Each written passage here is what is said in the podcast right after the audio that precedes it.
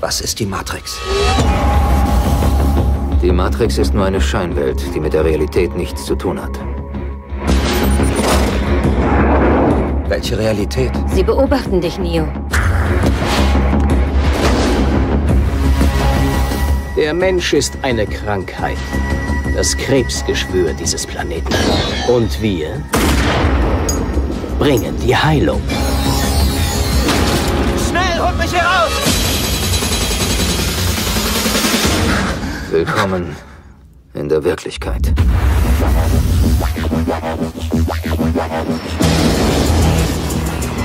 Du kommst also, um die Welt zu retten. Was brauchst du? Waffen. Eine Menge Waffen. Das hat noch nie jemand versucht. Darum wird's auch funktionieren. Schnall dich lieber ab. Dir wird's nämlich gleich ungemütlich, Baby. Hallo und herzlich willkommen zur allerersten Episode von Podcast ohne Namen. Aber selbst den gibt's ja wahrscheinlich schon. Also den gibt's definitiv schon, habe ich jetzt gelesen. Also sind wir noch nicht mal damit komplett allein. Also auch da kein Alleinstellungsmerkmal. Ich wollte eigentlich damit nur sagen, mein Name ist Patrick, bei mir ist der Dennis Bastian und wir haben einen neuen Podcast. Hallo Dennis. Hallo Patrick, hallo. Wir reden über die Filmografien von Regisseurinnen und Regisseuren, Filmemacherinnen und Filmemachern und wir, wir haben dieses Podcast-Projekt gestartet und haben uns noch nicht mal einen Namen dafür überlegt. Wie kommt denn das? Äh, als du eben gesagt hast, ein Podcast ohne Namen, musste ich als erstes an den Fremden ohne Namen denken. Und äh, dann musste ich als erstes an Clint Eastwood denken. Und äh, ja, der ist auch ohne Namen äh, drei Filme gut ausgekommen. Von daher. Ja, ja, ja stimmt. ich glaube, ich dachte auch so für den Bruchteil einer Sekunde, der Gag ist ganz gut. Und dann kam so aus meinen hin, äh, hinteren Gehirnwindungen hervorgekrochen, irgendjemand von den Rocket Beans und Konsorten macht sowas schon. Und die haben tatsächlich auch einen Podcast, der ist Pod Podcast ohne Namen. Hm. Auch damit wären wir nicht allein. Egal, wir finden noch einen Namen, spätestens bis Episode 2. Ja. Drückt uns die Daumen und wenn ihr Vorschläge habt, dann bitte einschicken.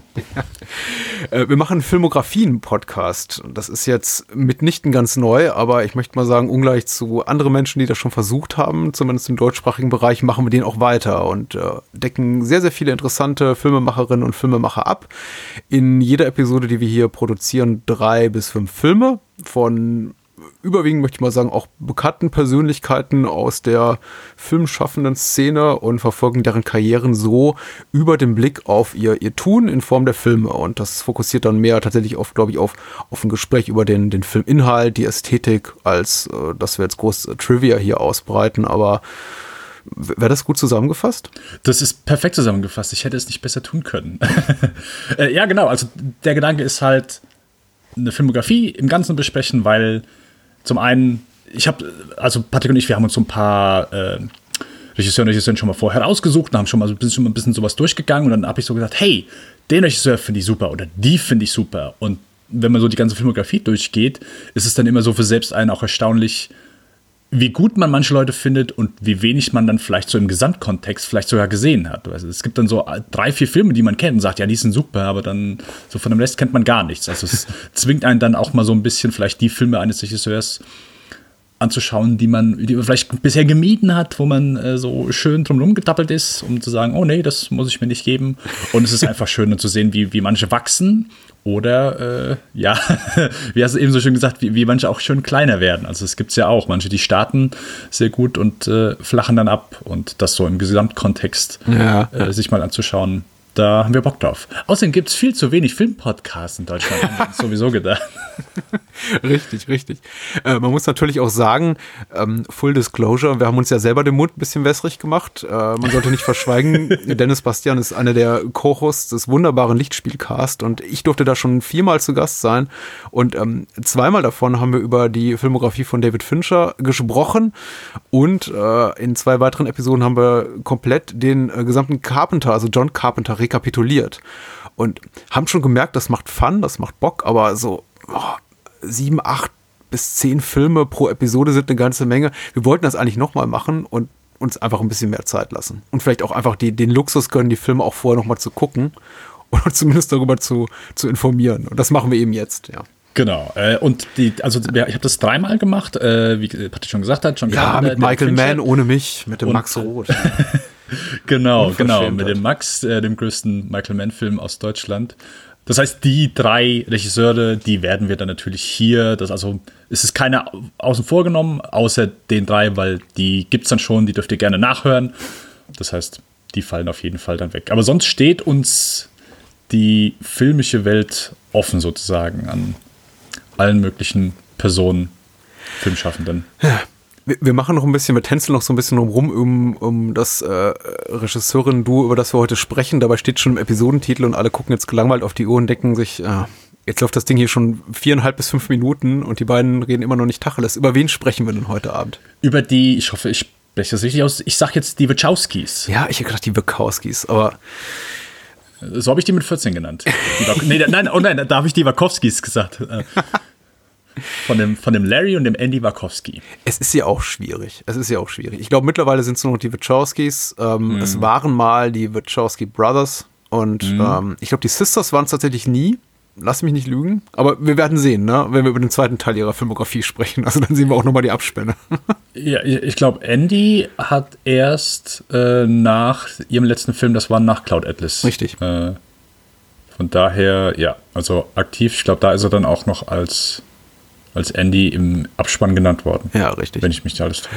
Auf jeden Fall zwei, äh, Lana Wach- Wachowski und Lily Wachowski, zwei sehr äh, einflussreiche Filmemacherinnen, ob man sie mag oder nicht, äh, unabhängig davon muss man ihnen einfach zugestehen, sie haben das, ähm, die, die, die Popkultur weltweit, vor allem aber eben die Filmkultur im Speziellen, aber eben auch TV-Kultur, Streaming-Kultur maßgeblich beeinflusst in den letzten 20 Jahren. Und wir dachten, das wäre einfach ein guter Kick-Off-Point hier für unsere kleine Reihe, weil, ja, wie gesagt, also das ist, ähm, ich glaube, sie haben auch so unser, unsere filmische Sozialisation im weitesten, weitesten Sinne ein bisschen mitgeprägt, weil zumindest über einen der Filme, ja. über den wir heute Abend sprechen, vor dem gab es kein Entkommen in den späten 90ern.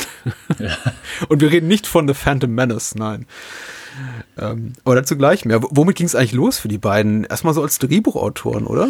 Äh, ja, genau. Die haben äh, so einen 90er Actionfilm, einen Stallone-Actioner mit äh, Antonio Banderas und äh, Julian Moore. Das ist Assassins äh, von Richard Donner, den ich eigentlich äh, ganz solide finde. Der hat zumindest ein paar nette Action-Szenen und ist auch gegen Ende recht spannend. Also sogar die Sequenz am Ende, wenn Banderas in diesem Haus wartet und Stallone als nicht aus der Bank rauskommt, ist schon ganz spannend gemacht. Äh, und ich fand den auch ganz, ja, ich sag mal, schick inszeniert. Ist so ein, ich sag mal, von den 90er Actionfilmen. Gerade Stallone hat mit Sicherheit auch da ein paar Gurken abgeliefert, aber der ist zumindest solide, würde ich sagen. Ist jetzt kein Highlight, äh, gerade ich sag mal so in der Filmografie von Richard Donner gibt es mit Sicherheit den einen oder anderen, der da besser unterhält, aber ja, ist auf jeden Fall solide Actioner.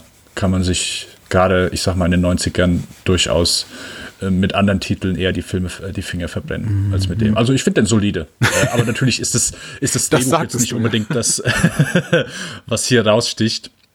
Wobei es recht ökonomisch ist, äh, zumindest wie ich es in Erinnerung habe. Okay, solide, ökonomisch und vielleicht, wenn du jetzt so ergänzt charmant, dann haben wir irgendwie alle, alle vergifteten Komplimente verbraten, die so gibt an Adjektiven. Aber sehr schön, ja. Ich habe tatsächlich auch als okay-ish in Erinnerung und ich glaube, das Wort, ja, Gurke, ich möchte es ja mal ein bisschen irgendwie abändern und sagen, es war jetzt, ich möchte nicht sagen saure Gurkenzeit für einen Actionfilm, aber tatsächlich echt äh, Mitte der 90er und ich glaube, das ist nicht das erste Mal, dass ich das hier erwähne, also hier mit Sicherheit, aber bestimmt nicht meinem anderen Podcast Bahnhofskino schon das eine oder Mal, andere Mal erwähnt worden. Äh, 90er waren echt schwierig, also vor allem mit 90er fürs Actionkino. Da fällt mir wenig, wenig Erinnerungswürdiges ein, außer dem ein oder anderen gelungenen Sequel. Aber tatsächlich so die alte Garde der Actionstars, also Arnie und Sly und äh, Van Damme verschwand auch aus den Kinos. Seagal, glaube ich, war schon längst verschwunden oder auf dem besten Wege dahin. Nee, der hat ja noch bis 2000 irgendwelche Sachen gemacht.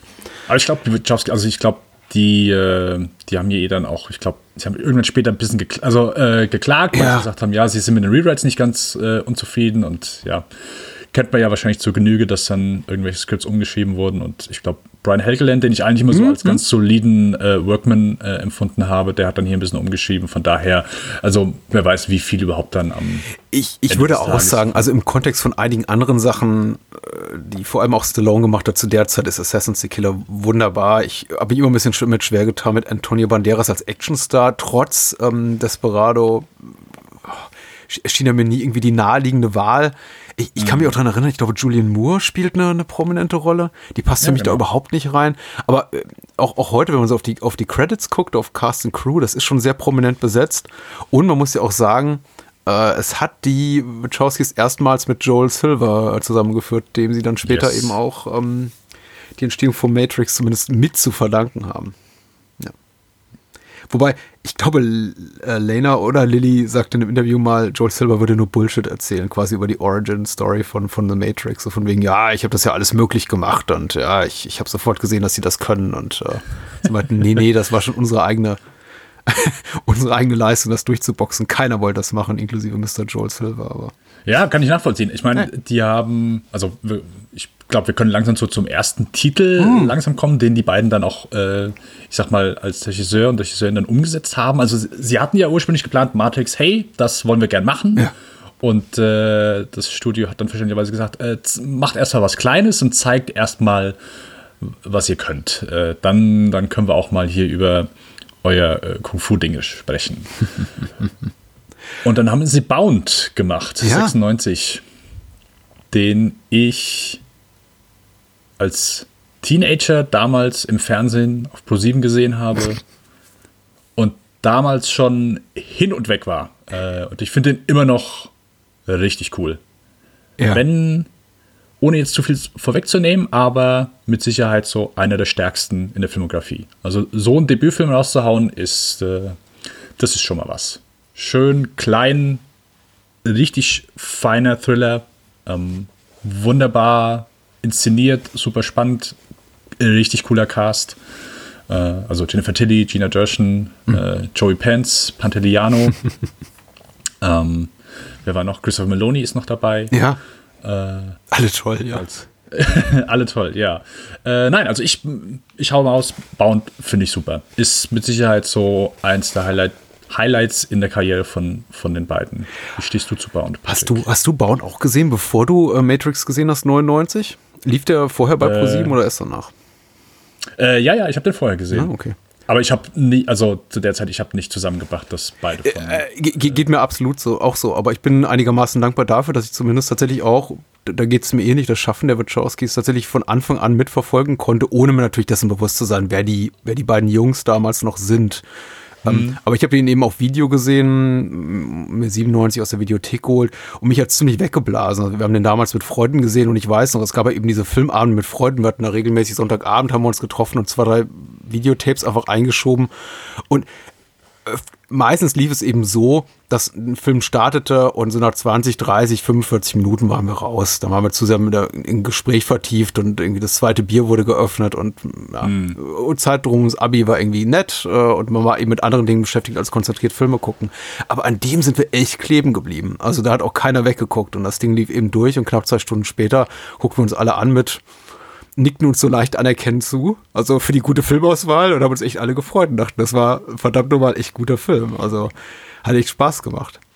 Bietet natürlich auch so ein bisschen Titillation für, für, für junge Männer, aber eben auch wirklich, äh, wirklich eine, eine, spannende Geschichte. Es ist super gespielt. Ich mag den ganzen Cast wirklich wahnsinnig gerne, trotz der, der deutschen Synchro, in der ich es damals gesehen habe, die gar nicht so schlecht ist. Irgendwie Jennifer Tilly klingt ja im Original ähnlich, ähnlich fiepsig. ähm, aber auch Gina Gershon, Joey Pants und so. Also war einfach super. Und es war eben auch schon so ein bisschen diese, es war eben auch schon so ein bisschen die, die Ästhetik drin, die sich dann später ja auch in einem Matrix-Film zeigt. Dieses, äh, die, dieses Spiel mit der Kamera und äh, ohne jetzt irgendwie auf digitale äh, Spielereien da zurückgreifen zu können. Also, äh, was ich immer ganz toll fand, was ich jedes Mal, wo ich mir immer noch einen Schauer über den Rücken läuft, ist, wenn die Kamera an diesem Telefonkabel langfährt durch die Wand. Ähm, und dann eben auch so diese, diese Spirale mitfährt. Also das Kabel hat sich so ein bisschen aufgerollt, die Kamera macht dann, fährt dann eben auch, zieht dann eben auch einen Kreis und dabei macht es dann so ein leichtes Wuschgeräusch. Und das war ziemlich neu und heiß, also glaube ich, Ende der 90er sowas zu machen. Äh, absolut, auch so diese, ähm, die Kamera, die einfach immer sehr schön dann so zwischen den beiden Wohnungen hin und her schwebt. Ähm, ja. Einfach, einfach super, die halt, also gerade für Filme, die eben sich so einen beklemmten Raum aussuchen. Ich finde es einfach schön, wenn du genau weißt, so Relationen zueinander, wer ist wo. Mhm.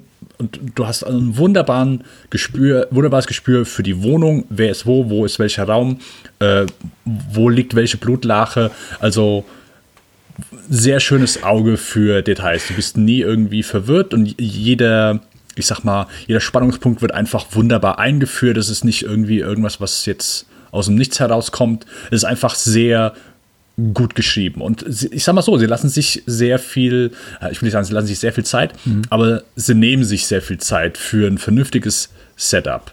Dass du, äh, okay, Motivation wird geklärt, mhm. äh, Plan wird geklärt, wie machen wir es. Da ist halt auch so eine Sache, dass, dass ja manche dann immer denken, oh hey, wir, wir überraschen den Zuschauer. Nein, hier, wir planen den alles ein. Jeder, der Zuschauer weiß haargenau, was passieren soll. Und das ist auch so eine Sache, die ich halt feiere wie alles. Ich, ich, ich hasse es, wenn, wenn man einfach denkt, okay, ja, wir, wir, wir verraten jetzt nicht, wir lassen den Zuschauer im Dunkeln und so weiter. Nein, sag mir wirklich alles, sag mir, was der vorhat, sag mir, was der vorhat. Und dann bin ich wesentlich involvierter als, keine Ahnung, wenn du halt irgendwelche Knallbonbons zündest. Und äh, das finde ich ja einfach unglaublich gut gemacht. Also das Drehbuch ist einfach sehr schön. Und gerade so, ich meine, die Coens haben sich ja auch so eine Art Noir dann als, als Debüt ausgesucht. Ja, es gibt ja. viele, die, die sich einfach so einen kleinen Thriller, so eine gemeine Idee als, als Startfilm raussuchen. Äh, und da ist für mich einfach Spaunstich da unglaublich gut heraus. Also, das ist auch erstmal so ein Debüt, wa- was du, ja, das haut halt auch nicht jeder raus. Also, das ist einfach eine, eine Versiertheit und auch so eine, eine, so eine Sicherheit. Also, äh, wenn man sich das Ding anguckt, man, das ist hier mit äh, Bon Tomahawk, äh, den ich auch sehr gut finde. Und wenn das ist einfach Filme, wo du denkst, das ist ein Debüt, der macht zum ersten Mal einen Film, haut den raus und der ist einfach so versiert und sicher inszeniert, dass mir, keine Ahnung, ich frage mich dann, wie sowas ein Debüt sein kann. sehr, sehr diszipliniert. Also trotz all der Spielereien fiel mir das jetzt eben auch auf, als ich den Film wiedergesehen habe. Er ist schon erzählerisch eben sehr tight, also sehr konzentriert irgendwie au- auf den Punkt. Also auch die, die ganze Art, wie er konstruiert ist. Ich, ich habe mir abgewöhnt, so einen klassischen Drei-Akt, Fünf-Akt Schemata zu decken, weil es meistens eh nicht hinhaut. Aber für mich ist das immer so ein Film von zwei Hälften und der, die erste Hälfte des Films ist fast allein darauf, wird fast allein darauf verwendet, wirklich die Figuren sehr, sehr sauber zu etablieren und sie eben schon eine gewisse Entwicklung, Entwickl- Entwicklung mitmachen zu lassen. Also es gibt ja diese, es bahnt sich eben diese Liebesbeziehung an zwischen den beiden Hauptdarstellerinnen. Ich glaube, das kann man verraten, obwohl ich jetzt auch nicht wirklich viel mehr spoilern will, weil vielleicht einige Menschen den Film noch nicht gesehen haben, die uns zuhören. Ähm, und die zweite Hälfte ist dann eben so der, der, der Crime-Part, der heißt, äh, dass das, das eben Verbrechen und was eben plangemäß läuft und was schief läuft. Und ich fand diesen Übergang wahnsinnig cool damals. Und wer jetzt gar nichts gespoilert haben möchte, möge kurz wegkommen für die nächsten 30 Sekunden. Ich fand diesen Übergang zwischen den zwei Hälften, in dem eben äh, Corky quasi erzählt, wie der Plan verläuft, mit dem sie diese zwei Millionen äh, Caesar, dem, dem, dem Partner, dem Freund von, von hier Jennifer Tilly Violet abnehmen wollen, äh, wie sie das berichtet und dann eben uns der Film quasi zeigt, wie der perfekte Heist ablaufen würde und dann eben plötzlich kippt äh, äh, und schief läuft und wir merken dann, aha, okay, das ist jetzt nicht mehr so der, der, der imaginierte äh, planmäßige Planverlauf, also so wie es äh, laufen sollte, sondern es ist etwas schief gegangen. Wir befinden uns jetzt nicht in, in Corkys Kopf anymore, sondern wir befinden uns tatsächlich jetzt in der Jetztzeit und das Ding läuft einfach gerade verkehrt. Da geht was schief. Das fand ich super cool gelöst. Ähm, also es beeindruckt mich heute auch immer noch, weil ich es auch immer wieder vergesse, muss ich sagen. Also ich gucke mir den Film alle paar Jahre an, denke mir, ach ja, stimmt. Ja, ja, ja, ja. Aus ihrem Äh. Kopf in die filmische Realität. Ist schon. Ich glaube, ich habe es jetzt schlecht formuliert, aber. Nein, nein, absolut nicht. Also die Sache ist ja die, ich, ich muss doch eben äh, an, wo ich noch gedacht habe, so Debüts äh, an, an Chris Nolan denken, der auch dann, also Memento ist dann auch so der, der, der Zweitfilm, aber ähm, Following hat er als ja. ersten gemacht, genau. Aber auch, wie, wie viele Regisseure sich dann einfach so für Debütfilm einfach für eine kleine, fiese Crime-Story äh, entscheiden. Und ja, jeder einfach so den gewissen Twist hat. Und äh, hier natürlich, also ich habe so über nachgedacht, so gibt es einfach so von äh, einem ja, ein Film, der angeführt wird, oder die Hauptcharaktere zwei, zwei Frauen sind, äh, vor allen Dingen zwei Lesben in diesem Sinne.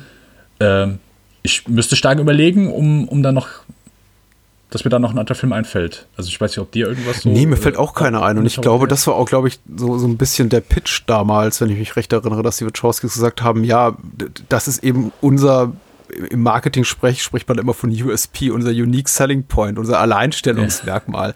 Weil eben auch die Produzenten gesagt haben, äh, wäre das nicht cooler, wenn irgendwie Corky oder Violet ein Mann wäre, ein Kerl wäre? Und dann sagten sie, ja, das ist aber der Punkt. Also dann ist es eben nur ein Neo-Noir, wie es eben schon x andere gibt. So ist es halt eben was Besonderes. Das ist eben der, der Twist. Ähm, jetzt könnte man argumentieren, es ist kein wirklicher Twist, weil im Grunde so die, die Anziehung, die zwischen den beiden Hauptfiguren, den beiden Frauen herrscht, ist eigentlich ab Minute eins spürbar. Da ist jetzt nicht nie der Moment in Ja. dem Film, wo ich das Gefühl habe, so, oh Gott, das sind, die sind ja lesbisch. Und die verlieben sich ineinander. Also im Grunde, wenn die sich das beides erste Mal aufeinandertreffen, merkt man, ah, okay. äh, ziemlich klar, in welche Richtung das hier gerade geht. Äh, dennoch ist es natürlich ähm, äh, gepaart mit dem Anspruch der Wachowskis auch diese, diese, diese lesbische Liebe möglichst akkurat und eben auch die, die, die der, der Akt des Liebemachens hier möglichst akkurat, also authentisch äh, darzustellen, schon, schon sehr wichtig für den Film. Also ich glaube, sowas hat man damals noch nicht gesehen. Und ähm, also es, ich finde, finde allein bemerkenswert, wenn ich damals an unsere lustige Videorunde denke, dass es irgendwie, dass der Film es, obwohl er eben, wie, wie gesagt, titillating ist, es nicht geschafft hat, uns so aus der Fassung zu bringen, dass wir da saßen wie die letzten Deppen, 18-Jährigen, Mhm. und gesagt haben, geil. Ähm, also, dass der Film das schafft, sondern das wirklich so auf eine Art zu ähm, und uns die Figuren auch nahe zu bringen, dass wir tatsächlich, wenn es zu dieser Liebesszene kommt, die ja durchaus explizit ist, dass wir da sitzen und da auch, dass man da emotional mitgeht, das ist schon eine besondere Leistung. Und ähm, also dafür wirklich Hut ab. Man merkt, ich, ich mag den Film sehr. Ich glaube, ich konnte darüber jetzt länger, länger reden als die Zeit, die uns gegeben ist. Ja. Ich glaube, äh, äh, der Film macht es einem dann aber auch sehr einfach, dann da nicht in diese in dieses dumme Jung-Klischee reinzufallen. Also als Zuschauer, weil äh, also als äh, Cockys erstmal da ist und Caesar kommt rein und sagt, ey, rast sofort aus, weil er denkt, irgendein Typ ist da und sie dreht sich rum und dann, oh, okay, ja, äh, you're a girl, eh? da, da, da, da. ähm, und alle Männer in dem Film sind ja eigentlich sind Mafiosen sind äh, äh, Arschlöcher. Also Ja, klar. ist ja eigentlich keiner da, wo du sagst, oh, okay, gut, ja, äh, eigentlich ein ganz netter Typ. Äh, Gibt's ja einfach nicht. Das sind dann eigentlich nur die beiden und selbst die beiden sind dann, ich sag mal, ja, äh, Diebe, aber es sind dann einfach so unser, unser Identifikationsfaktor. Und ich glaube, das hilft dann auch ungemein dabei, dass man äh, das nur, ich sag mal, mit dem etwas lüsternen Auge sieht, wenn man einfach die beiden hat als Identifikationscharakter. Und vor allen Dingen, dem, wo wir halt den Plan verfolgen. Also von daher Ja. glaube ich, das hilft dann dem Film auch auf jeden Fall an der Stelle. Und, und der Film stützt sich ja nicht allein nur auf seine, seine Gewalt oder seine Sexszenen, um quasi so als die Punkte, die einen eben dazu verführen sollen, sich den Film anzusehen. Er ist eben auch so, wie gesagt, erzählerisch sehr straff, er ist dramaturgisch sehr gut, er, er packt einen durchaus. Ich kann nicht behaupten, dass ich jetzt sage, ich habe da jetzt große Gefühle verspürt im Sinne von, ja, ich habe mich in die, in die Figuren verliebt und ich will gerne wissen, wie es mit ihnen weitergeht. Sie sind schon Ja. relativ oberflächlich gezeichnet. Aber es ist eben schon so eine, man merkt eben, die, die Wachowskis lieben ihre, ihre äh, Protagonistin, so dünn sie, wie sie auch gezeichnet sind. Und man muss auch mal wirklich nur mal unterstreichen, Tilly und Gershon insbesondere, aber natürlich auch Joey Pence, Joe Pantoliano, die, die holen wirklich unglaublich viel aus ihren Rollen raus. Ähm, ich, bin, ich bin froh, ich glaube, Gina Gershon war es, die dann die Wachowskis vorgeschlagen hat, um Joe Pantoliano zu casten, weil die hatten irgendwie jemand anderen dafür im Kopf. Und ich bin sehr, ihnen, ihnen sehr dankbar dafür. Also das ist wirklich, auch, auch die anderen Menschen hinter den Kulissen, das sind ja auch alles Leute, mit denen sie noch später zusammenarbeiten sollten. Also, dass sich die alle gefunden haben, das ist ein unglaublicher Glücksfall einfach, glaube ich. Ja, es, er ist halt so ein, äh, so ein richtig kleines, widerliches Wiesel. So, er hat so ein richtiges Wieselgesicht. Und äh, das passt Matrix noch besser, wenn er die Glatze und den Schnurrbart hat. Ja. Und ich finde ihn authentisch, also auch, er hat auch so einen gewissen Mut zum Kitsch ähm, und zum, zum Melodrama. Also die dramatischen Szenen möchte ich jetzt, wie gesagt, auch nicht vor, vorwegnehmen, aber er benutzt eben auch sehr, sehr große Gesten, also eine sehr auch gewaltige Bildsprache zum Schluss. Also wenn eine bestimmte Figur dann das Zeitliche segnet, das ist eben, also das hat ja fast schon so eine. So eine, so eine, so eine Jesus-Ikonografie, also das ist schon, Ja. äh, schon, schon irre. Oder auch der, der Schlusssong, der dann auch über die Opening Credits läuft, ähm, ich glaube, das kann man verraten, da spielt dann irgendwie She's a Lady. Und das ist alles schon so, also es ist auch nur so, so ein äh, für mich sich sehr authentisch anfühlender Mut auch zum Kitsch und äh, zum, zum Pathos. Und dem finde ich, der finde ich, der steht im Film eben auch sehr gut. Das hat man sich dann eben auch am Ende verdient. Äh, finde ich alles sehr, sehr gelungen. Bin sehr happy, dass, der, dass es den Film gibt. Ja, auf jeden Fall. Also, äh,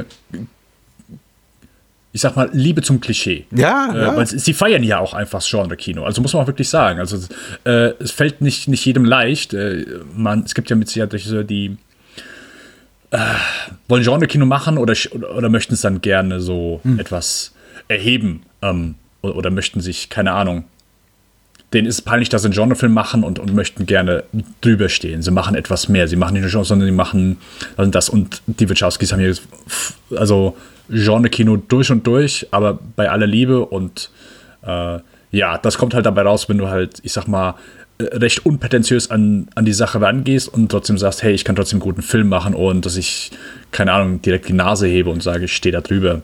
Ja, ja, ja. Äh, Das ist, ähm, ich glaube, so funktioniert das auch ganz gut, weil das auch, ähm, also du hast absolut recht, sie, sie bedienen absolut Stereotypen und Klischees auch des, des Noir-Films, des, des Krimis, des Crime-Thrillers.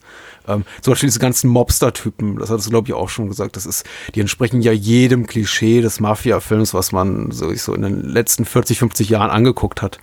Ähm, aber vielleicht müssen die das eben auch, um einfach diese, auch diese, diese, diese unsichtbare Wand zu zeigen. Also es gibt eine Menge Wände in diesem Film, echte Wände, und das ist so eine gefühlte Wand, die eben zwischen diesen Mobster Typen herrscht, Joey Pants, hier Mickey, Johnny, Gino heißen die auch alle. alle äh, also wie gesagt, kein Klischee wird ausgelassen, auch namentlich nicht. Und eben den beiden Protagonistinnen, die eben auch, wie gesagt, nicht komplex sind, in dem Sinne, dass wir wahnsinnig viel über sie wissen. Also weder Violet noch Corky hat eine Szene, wo sie sagen, ja, schon mein Vater hat mich missbraucht und irgendwie, ja, ich bin so vielen schlimmen Typen entkommen und dies und das und dann auf die Schiene, oh, Drogenmissbrauch. Gibt's alles nicht. Aber eben durch das Spiel und dadurch, dass eben der Film diesen beiden Figuren in der ersten Hälfte sehr viel einfach Platz zum Atmen lässt, um sich zu finden, äh, sind die beiden eben vergleichsweise, fühlen sich komplex an.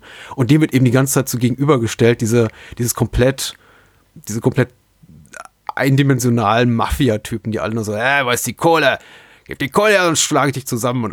Also es ist, es ist sehr, dieser, dieser Bruch, den finde ich sehr, sehr gelungen, das irgendwie auch, auch den Mut dann zu haben, zu sagen, so, okay, hier, das ist unsere Liebesgeschichte, sehr mitfühlend, sehr emotional, da sind wir sehr empathisch, sind sehr nah an den Figuren dran und dann wieder doch relativ distanziert diese ganzen Mafia-Typen, die im Grunde, ja, austauschbar sind. Ja. Es ist, es ist quasi die filmgewordene Version von, hey, wir folgen nicht einem Privatdetektiv, sondern wir folgen äh, der Film Fatal. Ja. Wir haben hier zwei Film Fatals. Und äh, quasi die eine Krimi-Geschichte aus Sicht von äh, der Film Fatal, finde ich.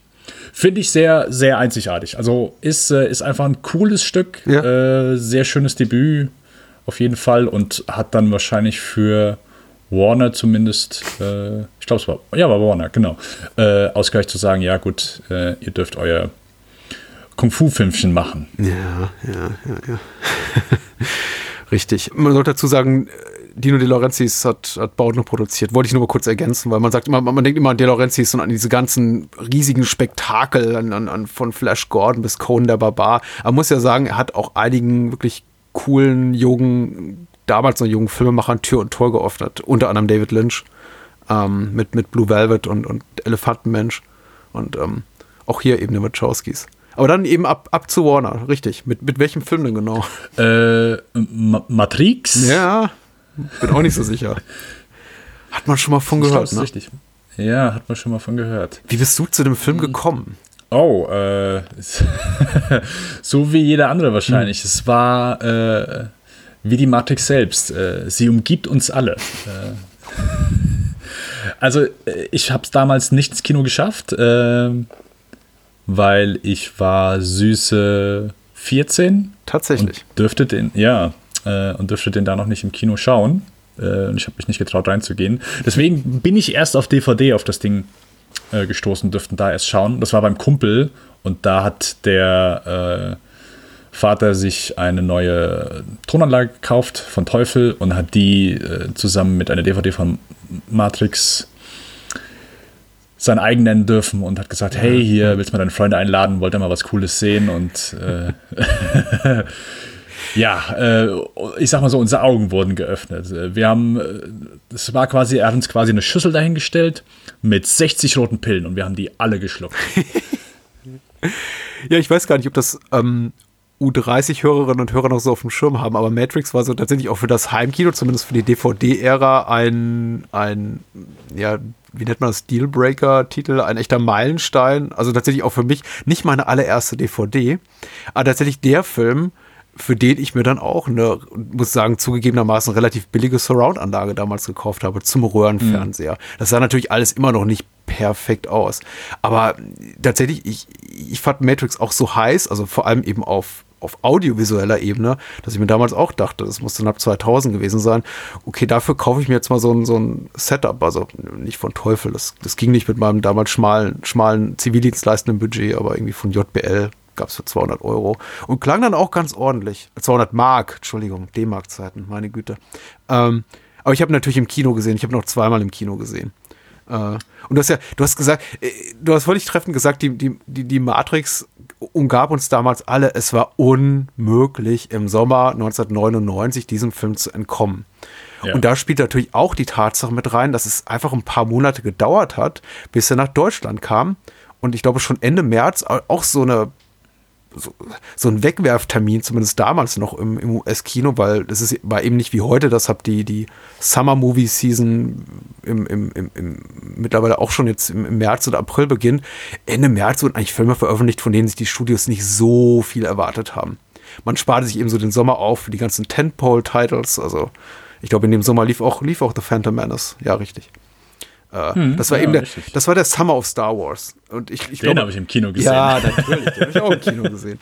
Und ich, ich, glaube, das war der Film, auf den jeder schielt und noch so zwei, drei andere Titel. Und Matrix, ja. man soll es jetzt auch im Nachhinein nicht so runterspielen, war natürlich ein fett budgetierter Titel. Aber es war eben nicht Star Wars und es war eben nicht der neue Tom Cruise-Film oder der neue, was weiß ich, Film, also auf den jeder, jeder wartet. Auch so Keanu Reeves, klar, ähm, hatte Hits mit Speed hat jetzt mit äh, The Devil's Advocate äh, einige Jahre zuvor, auch sieben, acht Jahre zuvor mit, mit Dracula, das war eben auch schon dem, dem Coppola-Film, das waren eben auch schon ein paar äh, mittelgroße Hits, aber die schrieb man, glaube ich, alle eher andere Menschen zu. Bei Dracula war es dann so, ja, das ist ein Coppola-Film, Coppola-Kunstfilm, äh, Speed was eben, war die Action so geil. Bei Devil's Advocate, das war halt der, der wo pa pa äh, Pacino an die, Eck, an, an, die Decke geht und irgendwie war, war irgendwie so Keanu Reeves eher zufällig dabei. Ihn jetzt wirklich so als Star eines Actionfilms zu besetzen, der komplett um seine Figur kreist, ich glaube, war schwierig, 99. Immer noch so ein bisschen so, ja, ob der das packt. Ähm, ich, ich finde auch insofern das Kinoplakat ganz interessant, dass man da eben auch noch Joe Pantoliano draufpackte und Carrie Ann Moss und äh, Lawrence Fishburne. Ähm, so ein bisschen auch, glaube ich, vielleicht aus der Sorge, man irgendwie Keanu Reeves reicht nicht allein, um so einen Film zu tragen. Weiß ich nicht. Ähm, aber dann lief der Film eben an, Ende März in den USA. Und bis er zu uns nach Deutschland kam, war überall über den Film zu lesen, so, oh, popkulturelles Phänomen, ihr glaubt nicht, was in den USA abgeht. Der Film ist irgendwie auf Platz 2 gestartet, aber dann in der zweiten Woche auf Platz 1 gerutscht und macht Kohle, Kohle, Kohle, Kohle. Und alle reden drüber. Und keiner redet mehr über Star Wars. Und ich glaube, es hat sogar bis Star Wars gedauert, bis der Film von der, vom Platz 1 irgendwie runtergestupst wurde. Ähm, und ich habe den Film Kino gesehen und ich war total baff. Ähm, also es, es, hat mich, es hat mich damals schon, schon umgehauen. Es war nicht komplett neu für mich. Also auch, auch heute rümpft ja der ein oder andere gerne die Nase und sagt, ja, das hat das Hongkong-Kino schon zehn Jahre zuvor gemacht. Und das stimmt ja auch. Also die Wachowskis haben sich da großzügig bedient. Aber in dieser technischen Perfektion, in einem Hollywood-Film, mit, mit, mit fetten Spezialeffekten, das war schon was. Und die Bullet Cam, meine Güte. Hat es auch so zu Hause gewirkt da mit der Teufel-Surround-Anlage? Absolut. Also für uns gab es nichts Größeres. Also wir hatten natürlich auch einen vernünftigen Fernseher gehabt, also für damalige Verhältnisse äh, groß. Und wir waren einfach, wir waren hin und weg. Wir, also allein die Bullet-Sequenz und äh, also wir haben komplett geschaut und danach haben wir einfach nur, okay, wir müssen die Szene noch, wir müssen die Szene noch mal sehen, wir müssen die Szene ja, noch mal sehen. Ja, ja, Wir, wir haben halt einfach, wir, wir sind im Raum gestanden, äh, es war das erste Mal überhaupt, dass wir überhaupt mit, mit einer Soundanlage äh, zu Hause einen Film geschaut haben und dann einfach äh, wir, wir sah, also du musst dir vorstellen, einfach irgendwie kleine Jungs, die das zum ersten Mal schauen, wir, wir, konnten halt unseren Augen und unseren Ohren nicht trauen. Wir standen auf dem Sofa. Ich kann die Kugel hören, wie sie von hier kommt und nach da geht. Von hier nach da. Ja, ja. Und es war halt, wir, wir, konnten nachts nicht einschlafen. Wir waren wie im Fieber. Wir haben unseren Eltern davon erzählt. Ja, geht's euch gut? Also, alles okay? Film geguckt und plötzlich seid ihr Hubba Bubba. Mhm. Äh, ja, also es war ein absoluter Traum. Es war jeder von uns instantly, ja, das ist mein, das ist der beste Film aller Zeiten. Wer den nicht kennt und den nicht gesehen hat, das äh, es war es Nonplusultra. Also äh, kann man nicht anders sagen. Äh, wir waren im prädestinierten Alter dafür, das Ding halt einfach abzufeiern wie sonst noch was. Ähm, ich meine, es ist, ich habe eben so gemerkt, also, es ist mittlerweile natürlich schwer, dann auch darüber zu sprechen, weil jeder hat das Ding gesehen, jeder kennt es in- und auswendig, mhm. äh, es, äh, tausendfach zitiert. Äh, das ist ja immer so mit solchen Filmen, ähm, oder ich sag mal so, der, der, der Maßstab von, von einem guten Klassiker, dass man, ich sag mal, recht populär in der Popkultur verankert ist, ist, wie oft man dann selbst parodiert wird. Ja. Und das ist bei Matrix, glaube ich, dann äh, mehr als genug eingetroffen. Ähm, und es war. Ich finde, es ist für mich auch heute immer noch ein absolutes Highlight. Ich finde so einfach, es ist, wie du schon eben sagtest, so, es gab Elemente schon vorher, sei es äh, die Zeitlupe, die stilisierte Action. Ich meine, John Woo, klar, hat das über zehn Jahre vorher schon äh, gemacht. Aber in dieser, also ich würde auch sagen, John Woo hat da auch schon technisch äh, mit seinen Mitteln äh, Perfektionismus erreicht. Aber klar, äh, ich sag mal, so als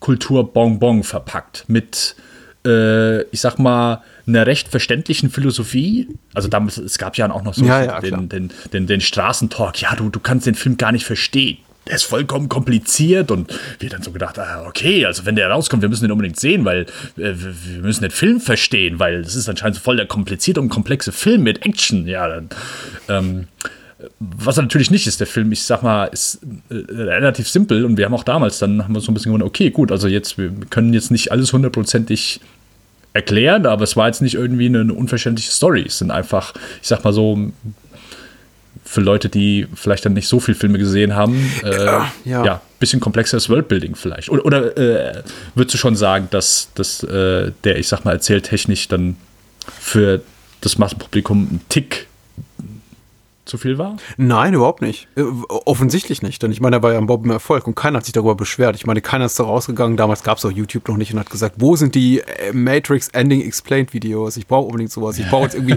tausend ja. Think Pieces, weil ich das, ähm, weil ich wissen will, ob sich der Kreisel weiterdreht oder umfällt. Ja, ja, also, das gab es einfach damals nicht. Es war eben, also ich wollte es gerade sagen, Schulhofgerede, aber ich war damals auch schon aus der Schule raus. Es war eben was, womit man sich in den, mit, mit Kollegen in der Mittagspause unterhielt oder damals irgendwie auf dem Unicampus dann äh, darüber spekulierte, was damit gemeint sein könnte, klar schon so Ideen weiter dachte.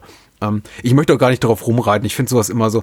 Ich, ich bin auch mal ein Filmsnob, ganz ehrlich. Ja, ich gucke bestimmt, ich gucke Filme lieber im Original. Ich mache mir vielleicht mehr Gedanken über einige Filme als andere Menschen und das ist irgendwie auch alles okay. Ich stehe auch dazu. Aber ich möchte kein Snob sein in der Hinsicht, dass ich sage, der Film ist irgendwo zweitklassig, weil er Elemente benutzt, das insbesondere äh, Hongkong-Kinos, die eben anderswo schon da waren, vielleicht in technisch nicht so ausgewachsener Perfektion drauf geschissen. Ich meine, Hongkong-Chinesen oder Hongkong-Filmemacher, äh, Ringo Lam, Chu Harik, John Woo, alle, alle möglichen haben, haben, eben auch Zeit ihres Lebens vom Hollywood-Kino geklaut. So ist das eben. Es gibt mhm. ein Geben und Nehmen. Und ja, ja, äh, Wachowskis haben eben an den richtigen Stellen geklaut. Also von, oder sich ja. inspirieren lassen, möchte ich mal sagen. Aber das eben auch gepackt ähm, in die, diese ganze tolle Ästhetik, finde ich, in ein wirklich tolles Konzept. Also die, das, das die, die ganze Vorstellung davon, dass wir alle in diesem fiktiven Universum leben, das tatsächlich nur imaginiert von uns ist und tatsächlich ist die Welt unglaublich räudig und wir sind, liegen alle in irgendwelchen Kokons und haben Schläuche, die aus unseren Rücken kommen. Das ist ja schon unglaublich, unglaublich spannend. Und sie haben es eben geschafft, die ganze, sagen wir mal, Philosophie dahinter in, in tolle ikonische Bilder und auch Dialogzahlen zu packen. Ich meine, du sagst ja selber, das ist so ein Film, der ist so in die Popkultur, so ins, den hat man so, so verinnerlicht, dass man eben selbst wenn man den Film jahrelang nicht gesehen hat, ganz viele Szenen herbeizitieren kann, wie, wie als wenn man Apocalypse Now guckt und man irgendwie nur darauf wartet, dass der Geruch von Napalm am Morgen äh, Monolog kommt von, ja. von Robert Duval. Ist Matrix so ein Film, wo du einfach sag, alle, alle fünf Minuten denkst, ah ja, gleich, gleich kommt die, gleich kommt die rote und blaue Pille. Und ach, das, jetzt muss so gleich das Déjà-vu kommen und, und da hier, there is no spoon und wow und diese, diese ganzen ikonischen Momente.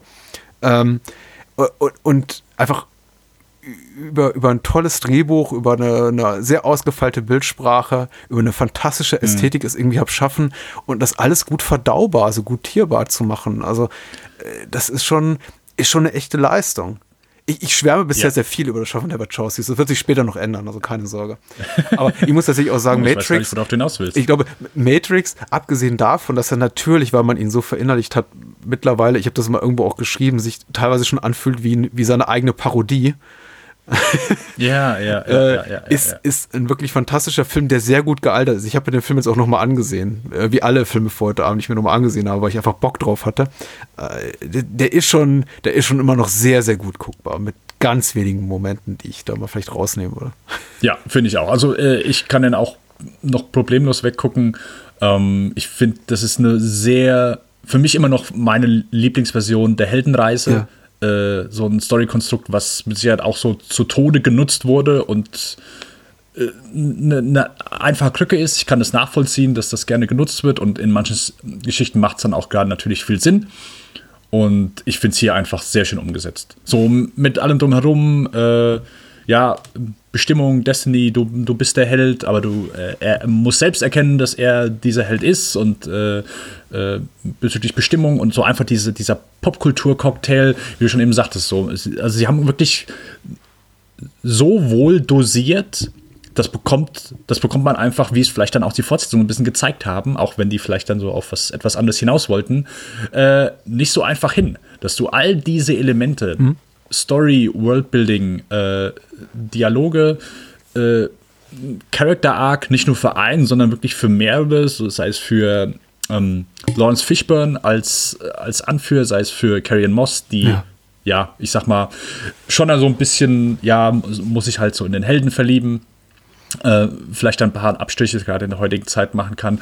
Juhu Weaver als Agent Smith, also super. Ich kannte ihn auch vorher äh, gar nicht, äh, zumindest nicht bewusst und auch ein sehr schöner, ich sag mal, Arc für ihn oder so, zumindest ein Bogen für ihn, dass er sagt, hey, hier, das ist mein Plan, ich will hier raus und äh, dass das einfach wirklich alles in einen Film unterzupacken und unterhaltsam zu machen und äh, gerade, ich sag mal, neue Technik, die haben hier Sachen ausprobiert, die vorher einfach nicht die es vorher einfach nicht gab, ja. dass das einfach so auch alles klappt. Also hier hat wirklich alles, jedes Zahnrad von diesen 20 Millionen ist in, in genau im gleichen Moment so interlockt und es, es, hat einfach, einfach super gepasst.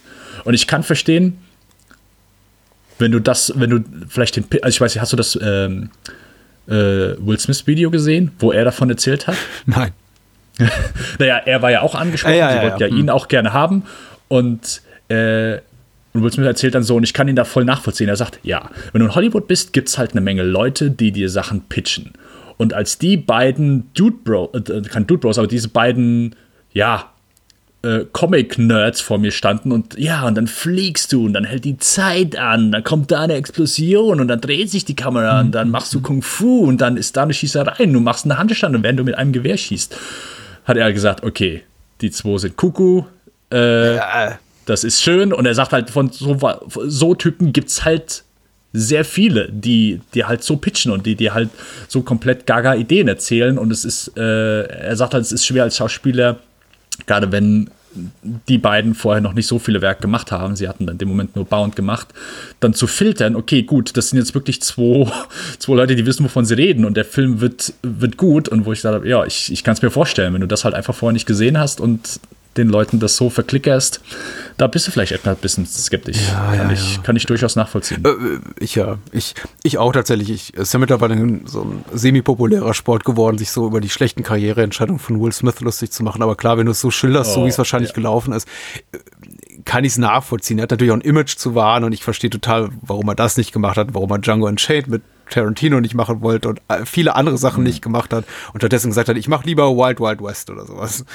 Äh, so, so läuft es eben mal in Hollywood. Den ich zweimal im Kino gesehen habe. Ja, ich, ich verstehe das auch. Ich meine, so, so ist das eben in, in, in Hollywood. Ja, ich habe ja, aber ja. tatsächlich auch, ich habe das Interview jetzt nicht gesehen, aber ich habe mich tatsächlich auch so ein bisschen mit der, mit der, mit den anderen Optionen äh, auseinandergesetzt, die ja auch für die Hauptrollen zur Wahl stand, zur Debatte. Jetzt muss man sagen, einige sollte man weniger ernst nehmen als andere ähm, ich, ich habe auch ganz bekannte Namen gelesen, wie Tom Cruise, bei denen wahrscheinlich niemals die realistische Option bestand, dass Tom Cruise sagt, ich, ich mache das.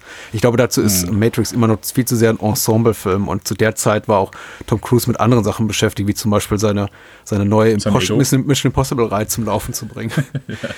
ähm, aber ich, ich fand es interessant zu lesen, dass zum Beispiel Val Kilmer für die Morpheus-Rolle in Erwägung gezogen wurde. Ich, das hätte ich ganz spannend gefunden, ehrlich gesagt. Wobei yeah, Val Kilmer yeah. da noch nicht so die auch die leibliche Fülle hatte, irgendwie, um das aus, also um das auszufüllen, was denn das Wort das vielleicht. Äh, ich hätte, es durchaus interessant gefunden, aber äh, hier mit Morpheus und eben auch der, der Besetzung dieser Rolle durch äh, einen, äh, einen schwarzen Nebendarsteller, also Hauptdarsteller, muss man fast schon sagen, beinahe Hauptdarsteller, äh, schlägt auch die, die Reihe auch schon so ästhetisch oder auch in ihrer in ihrer Besetzungsstrategie eine gewisse Richtung ein, die sie dann auch noch später mal intensiviert in den Sequels. Und ich finde das mhm. eben gut, sonst hätten wir tatsächlich so eine, so eine Riege gehabt aus, ja, Weißbroten. Und ähm, ich finde das durchaus so, so in Ordnung. Ich finde auch, Fischball macht das super, alle machen es super, ähm, kann keinem was ankreiden. Äh, es ist, was jetzt so auffällt beim wiederholten Gucken, ist, dass eben alle Rollen jenseits von äh, Neo, Morpheus und Trinity ja, nicht besonders komplex gezeichnet sind. Ähm, das ist eben, ich glaube, das wird tatsächlich aber auch erst zum äh, schwierig, wenn man den Film so oft sieht, wie wir es mutmaßlich getan haben und dann man dann eben beim, beim zehnten Mal schon drauf achtet, äh, was macht, was macht eigentlich Joe Pantoliano da genau? Was ist mit Tank? Was spielt der genau für eine Rolle? Und dann eben feststellt, ja, okay, die sind eigentlich nur dazu da, um quasi den Helden zur Seite zu stehen oder eben ins Gras zu beißen. Äh, hm. Auch, auch ähm, Hugo Weavings Rolle ist gibt eigentlich nicht viel her. Ich habe auch so das Gefühl jetzt beim Wiedersehen gehabt, er war gar nicht so, die Rolle ist gar nicht so angelegt mit diesem ähm, Main Villain Gedanken im Kopf, sondern er ist eben auch nur einer von vielen und steht gar nicht so im Mittelpunkt wie dann auch in den Sequels, die dann, bei denen man sich gedacht hat, okay, wir brauchen so einen Hauptgegenspieler und das wird eben Agent Smith sein. Im ersten Teil ist er eben erstmal nur einer von vielen Agenten, schon jemand, der den Ton angibt, aber man sieht eben noch sehr viele weitere ähm, Agenten neben ihm die alle so hierarchisch mehr oder weniger ja, auf, auf, auf demselben Level stehen. Er steht nur so ein bisschen drüber, er ist prominenter, aber es differenziert ihn nichts groß von seinen Mitstreitern ja, für die böse Seite. Hm. Das fand ich jetzt ganz interessant beim, beim, beim Wiedersehen. Aber ja, also ich weiß, vielleicht soll man es auch nicht zerreden. Ich soll es nicht zerreden. Ich gucke den Film tatsächlich hauptsächlich wie, äh, für seine Ästhetik, muss ich ganz ehrlich sagen. Ich weiß, viele Menschen haben sich darüber Gedanken gemacht, über die Philosophie dahinter. Ich finde, dass sich der Film so sehr auf diesen philosophischen Aspekt oder auf dieses ganze mh, hm, narrative Konstrukt äh, so sehr stützt und diese, diese auch diese, diese Erlöser-Geschichte äh, so intensiv weiterverfolgt und wer macht eigentlich was und was ist Wirklichkeit und was ist, was ist Realität und was ist nur Fantasterei, dass der Film das eben darauf einen größeren Fokus legt, so in den Sequels oder zumindest im ersten Sequel, finde ich gar nicht so gut. Also finde ich jetzt gar nicht für mich so ergiebig, weil ich denke, das hat sich eigentlich nach dem ersten Teil schon erschöpft und ich bin mittlerweile schon an dem Punkt, wo ich tatsächlich den Film maßgeblich gucke für die, für die Ästhetik, für die Action, für die Kostüme, für die tollen Bullet Cam Sequenzen. Mhm. Äh, nicht mal nur Bullet Cam, ich meine, das war so das Ausrufezeichen zu erscheinen oder die Szene, wo der Helikopter da in die in die Wolkenkratzerfassade äh, kracht und dann ab das Ganze diese, diese gemorften Wellen da wegschwappen. Sowas hatte man eben zuvor noch nicht gesehen. Aber was mir jetzt auch aufgefallen ist bei Wiedersehen, auch der Rest der Action ohne, ohne CGI-Effekte und ohne äh, Bullet Cam Technologie ist wirklich toll. Zum Beispiel, wenn die da zwischen diesen Wänden diese, äh, da die, äh, da runterrauschen in diesem Schacht äh, auf der, auf der Flucht vor den, vor den Agenten. Das ist, ja. ähm, das ist fantastisch. Oder einfach nur, wenn, wenn Neo da steht mit dieser fetten Gatling-Gun im, im Hubschrauber und äh, auf, die, auf die gläserne Fassade schießt und, äh, und, und, und, und siehst einfach nur dieses, dieses Gemisch aus, aus, aus Glas und Wasser, was durch in, in der Luft steht und der Moment ist so eingefroren. Das sind fantastische Momente. Äh, das ist, ähm, ich habe hatte sowas damals noch nicht gesehen und ich meine in der Qualität auch seit, dam also seit damals nicht wieder gesehen. Also die, es hat sich auch sehr gut gehalten, muss man einfach sagen, der Film optisch. Das ist, glaube ich, auch klar. Ein paar äh, Effekte äh, kann man mittlerweile dann, ich glaube, eher dann so sehen, dass da so ein bisschen der, der Zahn der Zeit dann genagt hat. Aber das sind, das sind halt kleine Momente. Ansonsten ist das Ding hier wirklich noch ähm, sehr gut gealtert. Ähm, ja, ich glaube, so ein bisschen so die, die bezüglich Ästhetik, so, äh, ich sag mal, Männer in Schwarz gekleidet mit äh, Maschinengewehren, die irgendwo reinmarschieren, äh, ja. ist vielleicht in der Hinsicht dann, ja, gibt es wahrscheinlich beim Primär in den USA dann so ein paar mehr negative Erinnerungen, die man damit verbindet. Aber sonst denke ich schon, dass das, ja, ist zu Recht äh, ein Klassiker. Äh, absolut hat damals wirklich dann auch so die Film, das Filmemachen ein bisschen geändert, zumindest oh ja. dann, dass sich ein paar gesagt haben, ey, hier, guck mal, wir können zumindest unseren Hollywood-Stars für ein einen gewissen Zeitraum beibringen, wie man einigermaßen kämpft und müssen das nicht äh, zu Tode schneiden, sondern können einigermaßen die Kamera draufhalten und es sieht sogar ganz passabel aus. Also das war, denke ich, auch noch so eine Sache. Ich bin überlegen, ob sowas dann auch vorher schon mal ähm, ich glaube, großartig ich, gemacht wurde. Ich glaube in der Intensität nicht. Also meine Erinnerung auch, ja. und die mag trügerisch sein, weil wie gesagt, gut 20 Jahre sind eine lange Zeit, aber ich habe ja. auch nicht in Erinnerung, dass so, also erstmal natürlich ist es allein was so Erscheinungsbild betrifft, sind Carrie Ann Moss und Keanu Reeves andere, andere Figuren als jetzt ein Schwarzenegger oder ein Stallone oder sogar noch als ein Seagal oder, yeah. oder Van Damme. Äh, einfach, einfach drahtig, athletisch, irgendwie nicht prädestiniert für so das Action, Actionheld sein oder Actionheldin sein.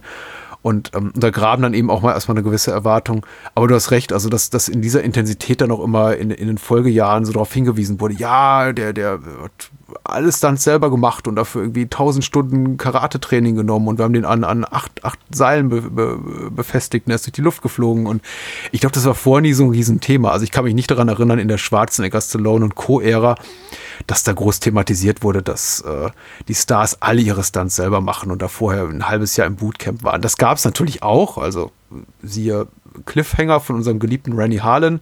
Da war dann schon immer ganz wichtig, so der Promo, äh, Stallone hing selber da am Felsen und äh, baumelt da. Aber dann sah man den Film und dachte sich, das sieht doch alles sehr nach Styropor aus. Also ich bin mir sicher, ja, Stallone hängt da, aber ich bin mir sicher, ein Meter unter ihm ist der Boden.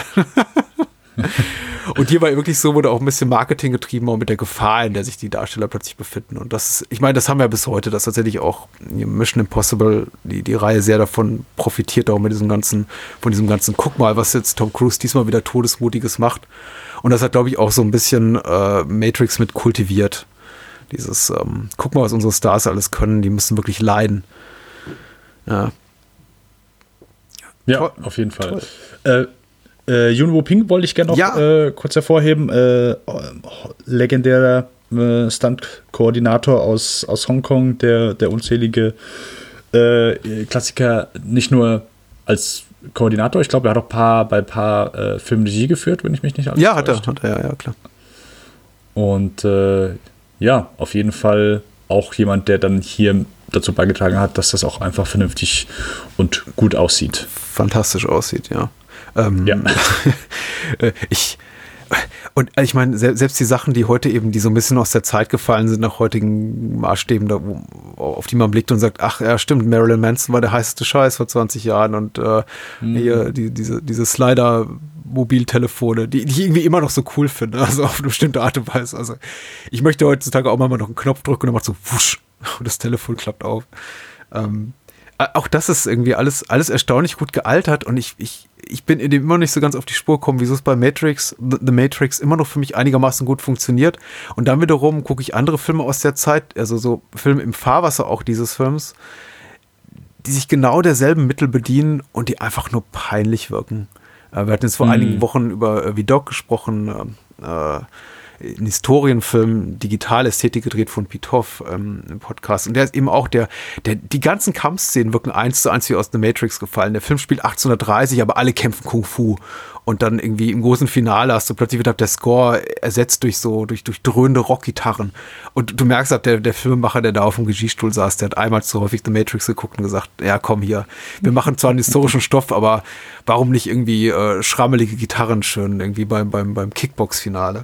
Ähm, und es funktioniert einfach nicht, es ist alles, oder, oder Equilibrium und ach, viele Filme, die so im Fahrwasser auch schwammen von, von The Matrix und die man heute guckt und ich denke so, ah, nee, das ist, ähm, es funktioniert nicht. Und ich glaube, für mich entdeckt zu haben, so eine Möglichkeit, die ich für mich sehe, ist, dass der Film auch weiß, wann er so ein bisschen sich auch nicht selber so, so ernst nehmen muss. Er hat durch, durchaus diese pointierten Momente, wo man, hm. wo der Film einfach sagt, nee, das ist einfach so. Oder da ist nichts Besonderes dran. Das ist einfach, äh, weiß nicht, das ist einfach nur eine Katze. War das auch ein Déjà-vu? Ne. Ähm, oder ich, ähm, was wollte ich noch sagen? Äh, die Fliese, die finde ich auch mal ganz, ganz interessant. Nach dem großen Shootout in der Lobby, die, ähm, dieser stille Moment, dieser Moment der Stille, wo dann noch die eine Fliese von der Wand fällt. Yeah. Und man so als, die also als für den Zuschauer signalisiert, du darfst jetzt befreit auflachen und vielleicht auch ein bisschen grinsen einfach. Äh, so von wegen, wow, das war echt anstrengend, aber guck mal, klonk. ähm, das ist eben, dass das so ein bisschen für mich bei den Sequels fehlt, äh, über die wir jetzt ja gleich reden. Und ich glaube, die für mich auch den ersten einfach heute immer noch sehr gut guckbar machen der Moment, wo äh, Neo runterfällt, ist es ja fast ein Looney Tunes äh, Moment, wo er so in diesen Boden äh, mhm. reinfällt und dann springt so lange hoch, so boing, boing, boing, boing, boing. Also äh, absolut. Also, ja, und auch so eine Jungsfantasie, ne? Mit dem irgendwie, äh, wir brauchen ein paar Waffen. Waffen, okay, ich gebe dir Waffen. Und Neo und Revolver schnippt mit den Fingern und ja. dann kommt eben diese hunderte von Reihen mit irgendwie schwersten Geschützenfadern auf und dieses wiederholte auch wow, dieses, also Neo auch so als äh, stellvertretender, als, als Stellvertreter des Zuschauers oder Zuschauerin, der dann immer auf alles so reagiert mit, oh, cool. das ist, das ist toll. Wow. Ja. Ja, das berühmte Wow.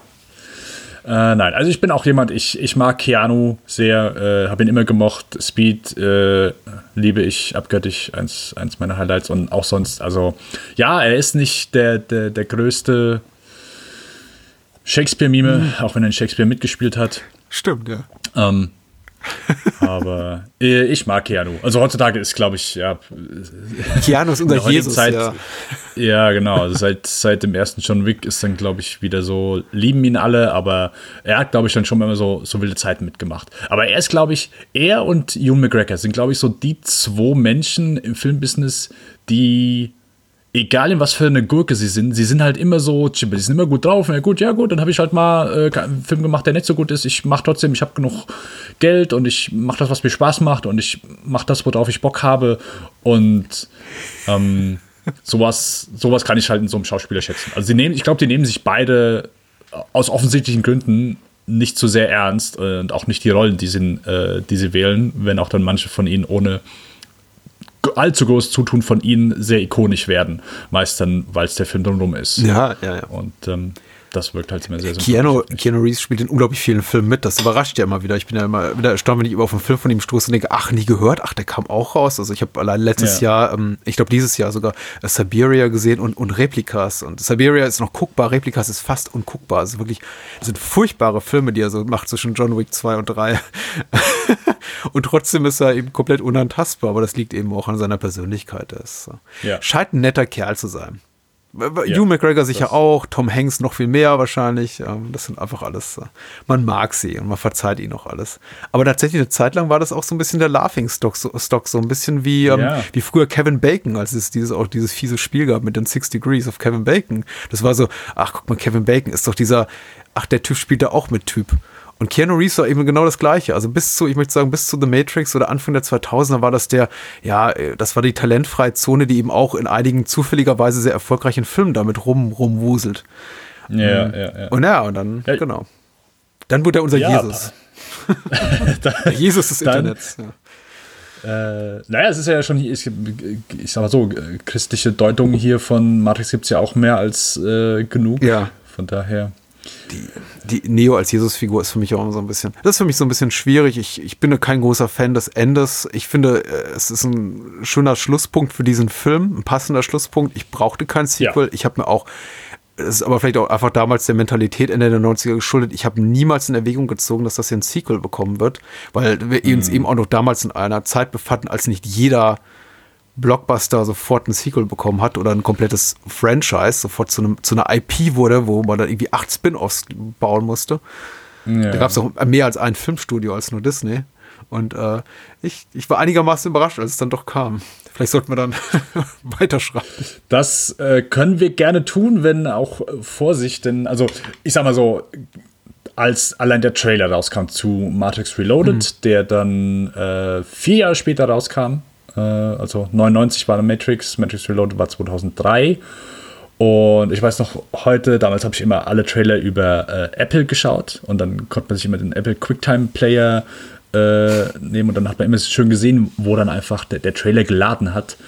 Und ich glaube, damals höchste war, puh, lass mich nicht lügen, ich glaube 480p. Das ist nicht schlecht. Wenn mich nicht, äh, ich will nicht, es kann auch sein, dass sogar noch etwas niedriger ist, aber hat natürlich ewig gedauert, bis der geladen hat. Ich habe den Nachmittags waren wir auf dem Geburtstag geladen. Ich habe morgens habe ich das Ding angestellt und dann war mittags yeah. war zumindest so drei Viertel geladen. Und kurz bevor ich auf den Geburtstag gegangen bin, konnte ich den ersten Teaser-Trailer von The Matrix Reloaded sehen und oh, das, ja, ähm, äh, ich war heiß auf diesen Film. Ich war richtig heiß, wie wahrscheinlich viele andere. Also ich muss sagen, ich habe mir eine Fortsetzung gewünscht und ich war auch sehr, sehr froh, als ich sie bekommen habe. Ich bin sowas von völlig pfeifend mit meinem Matrix Reloaded Gatorade ins Kino marschiert und äh, habe gedacht, jetzt kann ich gleich Gott sehen. Nicht nur Jesus, sondern Gott, ja. ja. Und wie ging es dir denn? Höchstpersönlich. Ähm, also mein erster Satz war zu meinen Freunden, ich glaube, sie erklären alles in der Fortsetzung. Mhm. Weil es war dann schon bekannt, dass äh, sie zwei Filme gedreht haben, dass dann auch Revolutions kommt. Mhm. Äh, ja, also ich habe ihn nicht direkt für nichtig erklärt und gehasst, aber ich wusste, Und zumindest ich habe für mich entschieden, hier ist irgendwas im Argen. Genauso wie äh, ja, ein großer Teil meines Freundeskreises. Also es war immer noch beeindruckende Action da, aber es war nicht mehr so die Magie des ersten. Und es war für uns dann so sehr, ja, sehr schwer direkt festzumachen, woran liegt das. Sind, weil, sind wir jetzt älter geworden? Ist das jetzt, also, ähm, wir waren halt so ein bisschen baff. Wir haben gesagt, okay, also verstehen wir das nicht? Das waren auch so eine Sache, ähm, dass ein paar Gespräche dann schon so über den, erstmal über unsere Köpfe hinweggegangen sind. Also gerade so das äh, Gespräch mit dem Architekten wurde dann auch zum ersten ja. Mal, also wir waren ja noch keine 18, wir waren halt 17, also ich zumindest. Und ja, das, du guckst das dann so und denkst, äh, ja, okay. Also das erste war halt so wirklich so schöner Popkultur-Mix und hier war dann so zum ersten Mal, wo du gesagt hast, ja, okay, gut, also das kann ich jetzt nicht so alles beim ersten Mal fassen, vielleicht muss ich den dann halt nochmal gucken, um das dann zu verstehen. Der ist wahrscheinlich jetzt noch schlauer als der erste. Also wir, wir konnten uns nicht so einen wirklichen Rein draus machen. Wir haben immer noch genug den gefunden und äh, gewisse Action-Szenen, die wir gut fanden. Äh, wobei der, der Agent Smith-Fight, den fand ich schon beim ersten Mal, okay, jetzt ist langsam gut. Der auf dem Highway oder der, der in einem, achso, der in einem Hinterhof. Hm, hm, hm, ja. ja, ja, der im Hinterhof mit den ja. äh, mehr, mehr, mehr. Ich irgendwann, bitte nicht mehr. Mhm. Ja, ich weiß nicht, Patrick, wie, wie ging es dir? Mhm ähm, ich, ich glaube, meine Meinung zu Matrix Reloaded hat sich in den Jahren nicht geändert. Das geht mir jetzt aber auch mhm. bei, bei, bei Bound und Matrix nicht anders. Also die, die fand ich damals, also Matrix finde ich, fand ich damals noch heißer, als ich ihn heute finde. Mittlerweile gucke ich eben auf gewisse Momente, auch so auf klassische Actionfilm-Momente in Matrix, wie jetzt Trinity, die zu dem einen Agent sagt, irgendwie hier, dodge this und ihm dann irgendwie eine, eine Kugel in den Kopf feuert, schon denke ich mir so, ah, okay, das passt dann doch eher so in in Arnie-Actioner als jetzt hier rein, aber meinetwegen, meinetwegen. Also diese, mhm. diese plakativen Action-Momente, die sagen, hier, guck mal, wie cool unsere Helden sind, die knallen einfach Leute ab, Leute ab und mittlerweile, ja, hier, wie gesagt, Reset Karriere mittlerweile daraus ge gebastelt, Leute in den Kopf zu schießen, also irgendwem scheint es zu gefallen, mir nicht unbedingt. Ähm, mhm. Dann kommt The Matrix Reloaded raus und mir geht es damals wie heute so, dass ich ganz klar sagen muss, ich mag den Film nicht. Ich mag ihn wirklich nicht. Da ist ganz wenig drin für mich, was mir gefällt. Und ähm, es ist aber einer dieser Filme, die ich mir trotzdem alle drei, vier Jahre angucke, in der Hoffnung, dass ich sie lieber mag als beim letzten Mal. Weil ich denke, ja. im Grunde, auch wenn ich mir den Trailer nochmal ansehe, da steckt so viel Tolles drin. Die äh, Haltung, die dahinter steht, die Menschen, das Personal ist das gleiche. Da ist wieder Don Davis, macht den Score, Bill Pope an der Kamera, alle Stanberg, Silver produziert, Wachowski schreibt das Buch. Das, das, stimmt ja alles auf dem Papier. Cast, Cast und Crew sind wieder irgendwie versammelt. Es sind neue interessante Figuren dabei. Die Besetzung ist auch nicht vollkommen uninteressant. Da, da sind Menschen wie, wie Monica Bellucci dabei und, und Harold Perrineau, den ich aus, aus Oz und Lost kenne und, und einfach mag. Und irgendwie, äh, cool, alles prädestiniert dafür, mir zu gefallen. Und dann vergesse ich wieder, wie, wie wenig ich ihn mag und gucke ihn wieder an und denke mir, ah, und es fängt für mich schon bei der allerersten Szene an. Das ist so, also die, die, wenn diese Chase-Sequenz mit äh, Trinity, wenn sie dem, dem Agenten entkommt und die Wachowskis machen alles das, was sie früher mit praktischen Kameratricks gemacht haben oder eben mit dieser Bullet Cam Technologie, also einfach ein Hauptdarsteller an Drahtseilen, um von 200, 300 Kameras umgeben zu lassen und Einzelbilder aufzunehmen, machen sie eben jetzt an Computern und, und filmen in in Pistolenläufe rein und daraus hinaus und, und, und folgen Kugeln und alles ist am Computer entstattet und alles fühlt sich merkwürdig, merkwürdig. Ähm, ist es antiseptisch oder aseptisch? Ich glaube, beides funktioniert. Es fühlt sich alles so klinisch kalt an für mich. Und der Film verliert mich relativ zu Beginn und wird bis zu einem gewissen Punkt auch für mich immer schlimmer. Hinten raus geht's dann wieder so ein bisschen. Da kriegt er mich auch, wenn dann so irgendwie auch der interessantere Teil der Handlung einsetzt und sich auch ähm, äh, ähm, Agent Smith so als wirklich bedrohliche Persönlichkeit oder Persönlichkeiten etabliert hat und tatsächlich auch so für gewisse Bedrohung sorgt. Aber bis dahin mhm. ist das, ja, ich, ich glaube, Anne, äh, mit, mit, der ich äh, unseren Game of Thrones Podcast der kleine Rat moderieren so wo, wollte, äh, äh, moderierte, hat mich da so ein bisschen angesteckt mit dem Wort, das ist cringe-worthy. Sie benutzt das immer gerne und ich habe es auch so ein bisschen für mich adaptiert. Das ist äh, ganz viele Momente, in denen ich mir denke, so, ah, fast Leute, aber irgendwie seid ihr doch nur peinlich. Der Sex zwischen Trinity und Neo ist unangenehm. Es ist das komplette Gegenteil von dem, was sie an, an, an wunderbarem Sex gezeigt haben in Bound. Dieser ganze Rave und Morpheus Ansprache dazu, die Action aus dem Computer bei diesem Hinterhofkampf, aber auch schon so die, das Vorglühen zu diesem Kampf, wo Neo mit dem Orakel äh, spricht, das sie neu besetzt haben, mit, mit äh, Gloria Foster. Äh, ja, äh, hier noch nicht. Also Gloria Foster hat hier noch mitgespielt im Revolutions. Äh, genau, Gloria Foster spiel, spielt hier noch mit, genau, in Revolutions weg. Äh, Entschuldigung, mein Fehler. Auch da, wenn du, da, du die Statisten sie, durch den Hintergrund, über den Hintergrund gehen siehst, auch damals schon im Kino dachte ich mir, okay, das ist doch ein Set. Ähm, ja, das ist ja, keine, ja. keine echte Szene, die irgendwo wo spielt. Natürlich könnte man immer argumentieren bei all diesen Momenten, ja, natürlich, das stammt ja auch alles nur aus dem Computer. Aber die Welt ist einfach für mich nicht mehr so interessant. Auch der Highway scheint mhm. nur 500 Meter lang zu sein, die sie immer wieder zeigen. Und äh, die, die ich glaube, ich frage mich eben auch immer selbstkritisch, wie viel ist dem Hype geschuldet, weil da war eben unglaublich viel Vorberichterstattung über ein gigantisches Budget und zwei Jahre Dreharbeiten in Australien und extra einen Straßenabschnitt gebaut dafür und Pipapo und äh, Special Effects, wie ihr sie noch nie gesehen habt. Und natürlich war die Erwartungshaltung riesig. Aber ich muss sagen, jetzt auch, ich kann mich 15, 16 Jahre später davon natürlich mittlerweile sehr gut frei machen, 17 Jahre Jahre später. Ähm, es ist nicht gut. Es ist nicht gut. Und ich glaube, dieses verbissene, sich selbst zu ernst nehmen für meinen Geschmack und auch auf dieser sehr viel größeren Leinwand zu zeichnen, sowohl budgetär, aber auch was das Personal betrifft. Plötzlich hast du eben nicht drei Hauptdarsteller, auf denen dein Fokus liegt, drei Protagonisten, sondern acht bis zehn.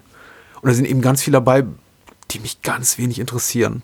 Wie aus unterschiedlichen Gründen, weil, weil, sie, weil ihre Figuren für mich uninteressant sind, wie jetzt Link oder weiß nicht, Commander Locke und die, die eben aber alle ihren so einen Moment kriegen. Bane, ja, der, der, der eine wichtige Rolle spielt, die Figuren für mich einfach uninteressant sind oder einfach konzeptionell richtig ins Klo greifen. Stichwort der Merowinger. Das ist egal. Also da ist einfach sehr, sehr viel drin, was ich nicht mag. Und äh, da, da äh, zwischendurch sind immer so lustige Sachen reingestreut, wenn sie anfangen mit neu, neue Ideen rein, reinzuwerfen, wie zum Beispiel hier den, den, den Keymaker. Äh, Randall Dokim mhm. spielt den äh, wunderbar charmant, ist auch super besetzt, äh, tolle Idee.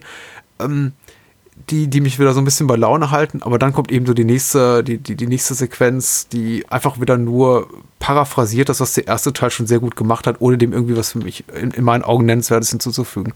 Und ähm, ich rede mich hier um Kopf und Kragen, ich mag den Matrix Reloaded einfach nicht. Vielleicht finde ich gleich noch konkretere Gründe, aber du hast ja ein bisschen, ein bisschen positivere Meinung dazu als ich. Ja, ja, also ich, ähm, du hast eben einmal was gesagt, was ich sehr interessant finde, weil das geht mir so und ich äh, habe so das Gefühl, das geht auch vielen anderen so. Und das ist die Tatsache, dass sehr viele Menschen zu diesem Film alle paar Jahre wieder zurückkehren und sagen, hey, ist da irgendwas, was ich verpasst habe? Ist da irgendwas, was ich nicht, ähm, nicht mitbekommen habe? Äh, und, und gucken sich die alle paar Jahre wieder an. Ähm, aber der Großteil findet das auch so wie du und sagt, nee, äh, immer noch kacke und damit ist gut. Also ich habe äh, Reloaded habe ich immer so noch okay, konnte ich noch vertreten. Revolutions habe ich dann schon eher meine Probleme mit gehabt. Und jetzt beim Rewatch hat sich so ein bisschen, ich sag mal, ausgeglichen.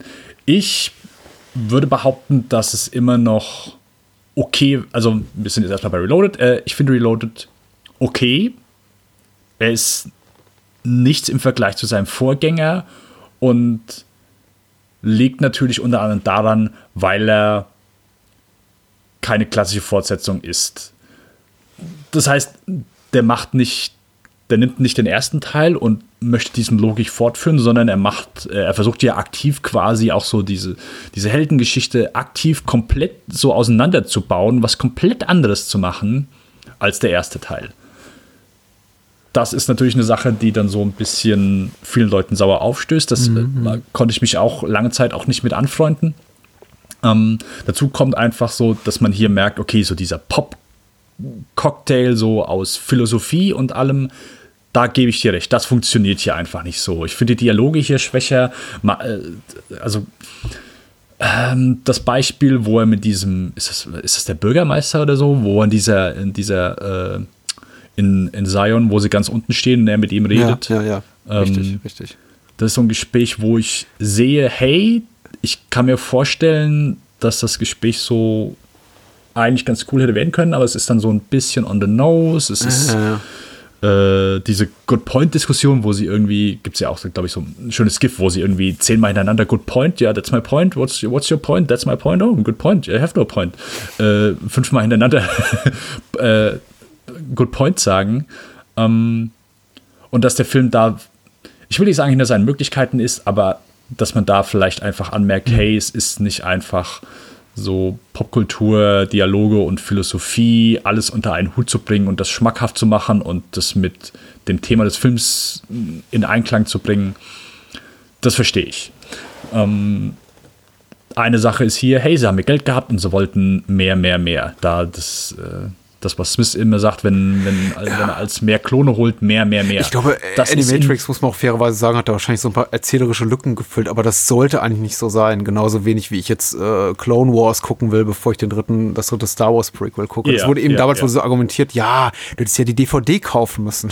Nee, nee, nee, nee, nee. nee. nee Habe ich auch nie gesehen. Ich habe das Spiel gespielt, mhm. Ende der Matrix, was cool war, äh, vor allen Dingen, dass sie extra, also äh, äh, wie heißt hier Will Smith, äh, Frau Jada Pinkett Smith, ja. genau, die jetzt hier in Reloaded dann auch mitspielt. Ähm, die Hälfte ihrer Szenen, sie musste immer fragen, okay, drehe ich das jetzt hier für das Videospiel oder drehe ich das jetzt für den Film? Weil das Videospiel hat eine Menge Ingame-Sequenzen gehabt, das ab abgedrehtes Filmmaterial waren, in der gleichen Qualität mit den Darstellern, die dann auch die Lücken füllen. Und das ist auch so eine Sache, was seitdem vielleicht noch mal bei ein, zwei TV-Serien versucht wurde. Ich glaube, es gab eine Science-Fiction-Serie vor ein paar mhm. Jahren, wo die das gemacht haben. Aber nicht mehr in dem Umfeld und nicht mehr in dem Ausmaß. Und das Spiel war einigermaßen okay, konntest du gut spielen. War, war lustig, hat Spaß gemacht.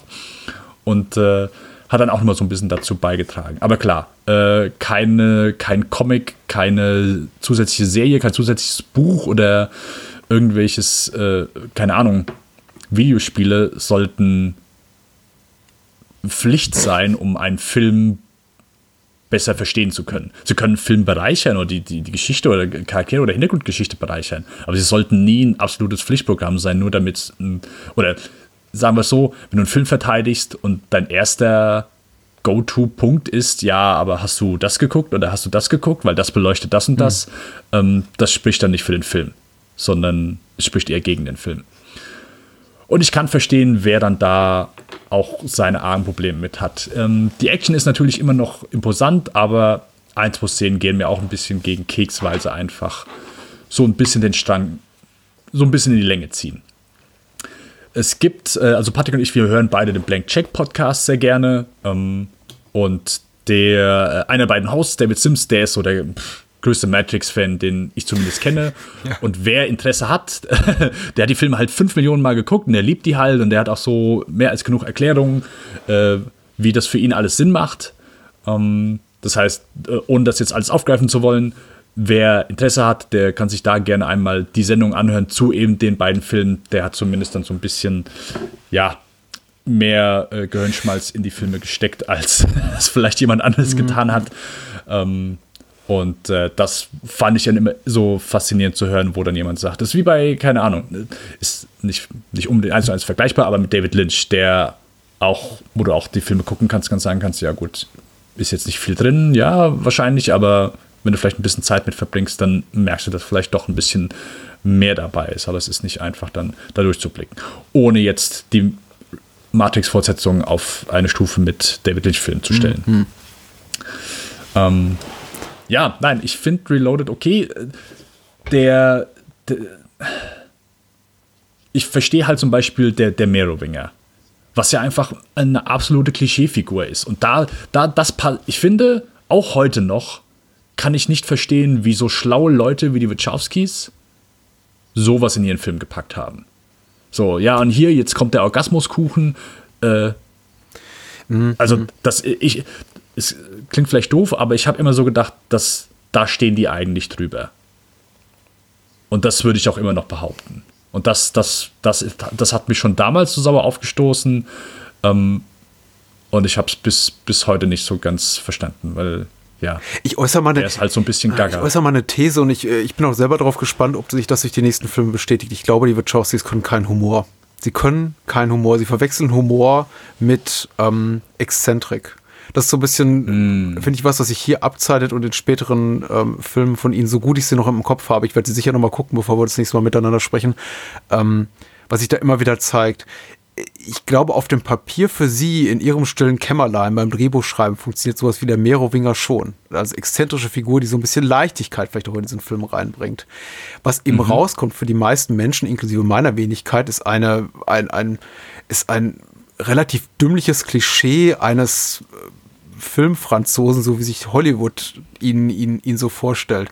Und es ist nicht so, dass ich sowas naja, offensive finde, in dem Sinn, dass ich das gucke und mir denke so, uh, da werden äh, kulturelle Stereotypen bedient, äh, rassistisch, scheiße, ähm, darfst du nicht gucken. D darum geht's nicht. Ich weiß, ich befinde mich in einer Fantasiewelt. Ich befinde mich in einer Fantasiewelt, wo alle Kung Fu können und wie, wie so eine quasi Jesus- oder Gottfigur haben mit Neo und alle in schwarzen Mänteln und verspiegelten Ray-Ban-Sonnenbrillen rumlaufen und ich, ich weiß, dass das alles Fantastereien sind.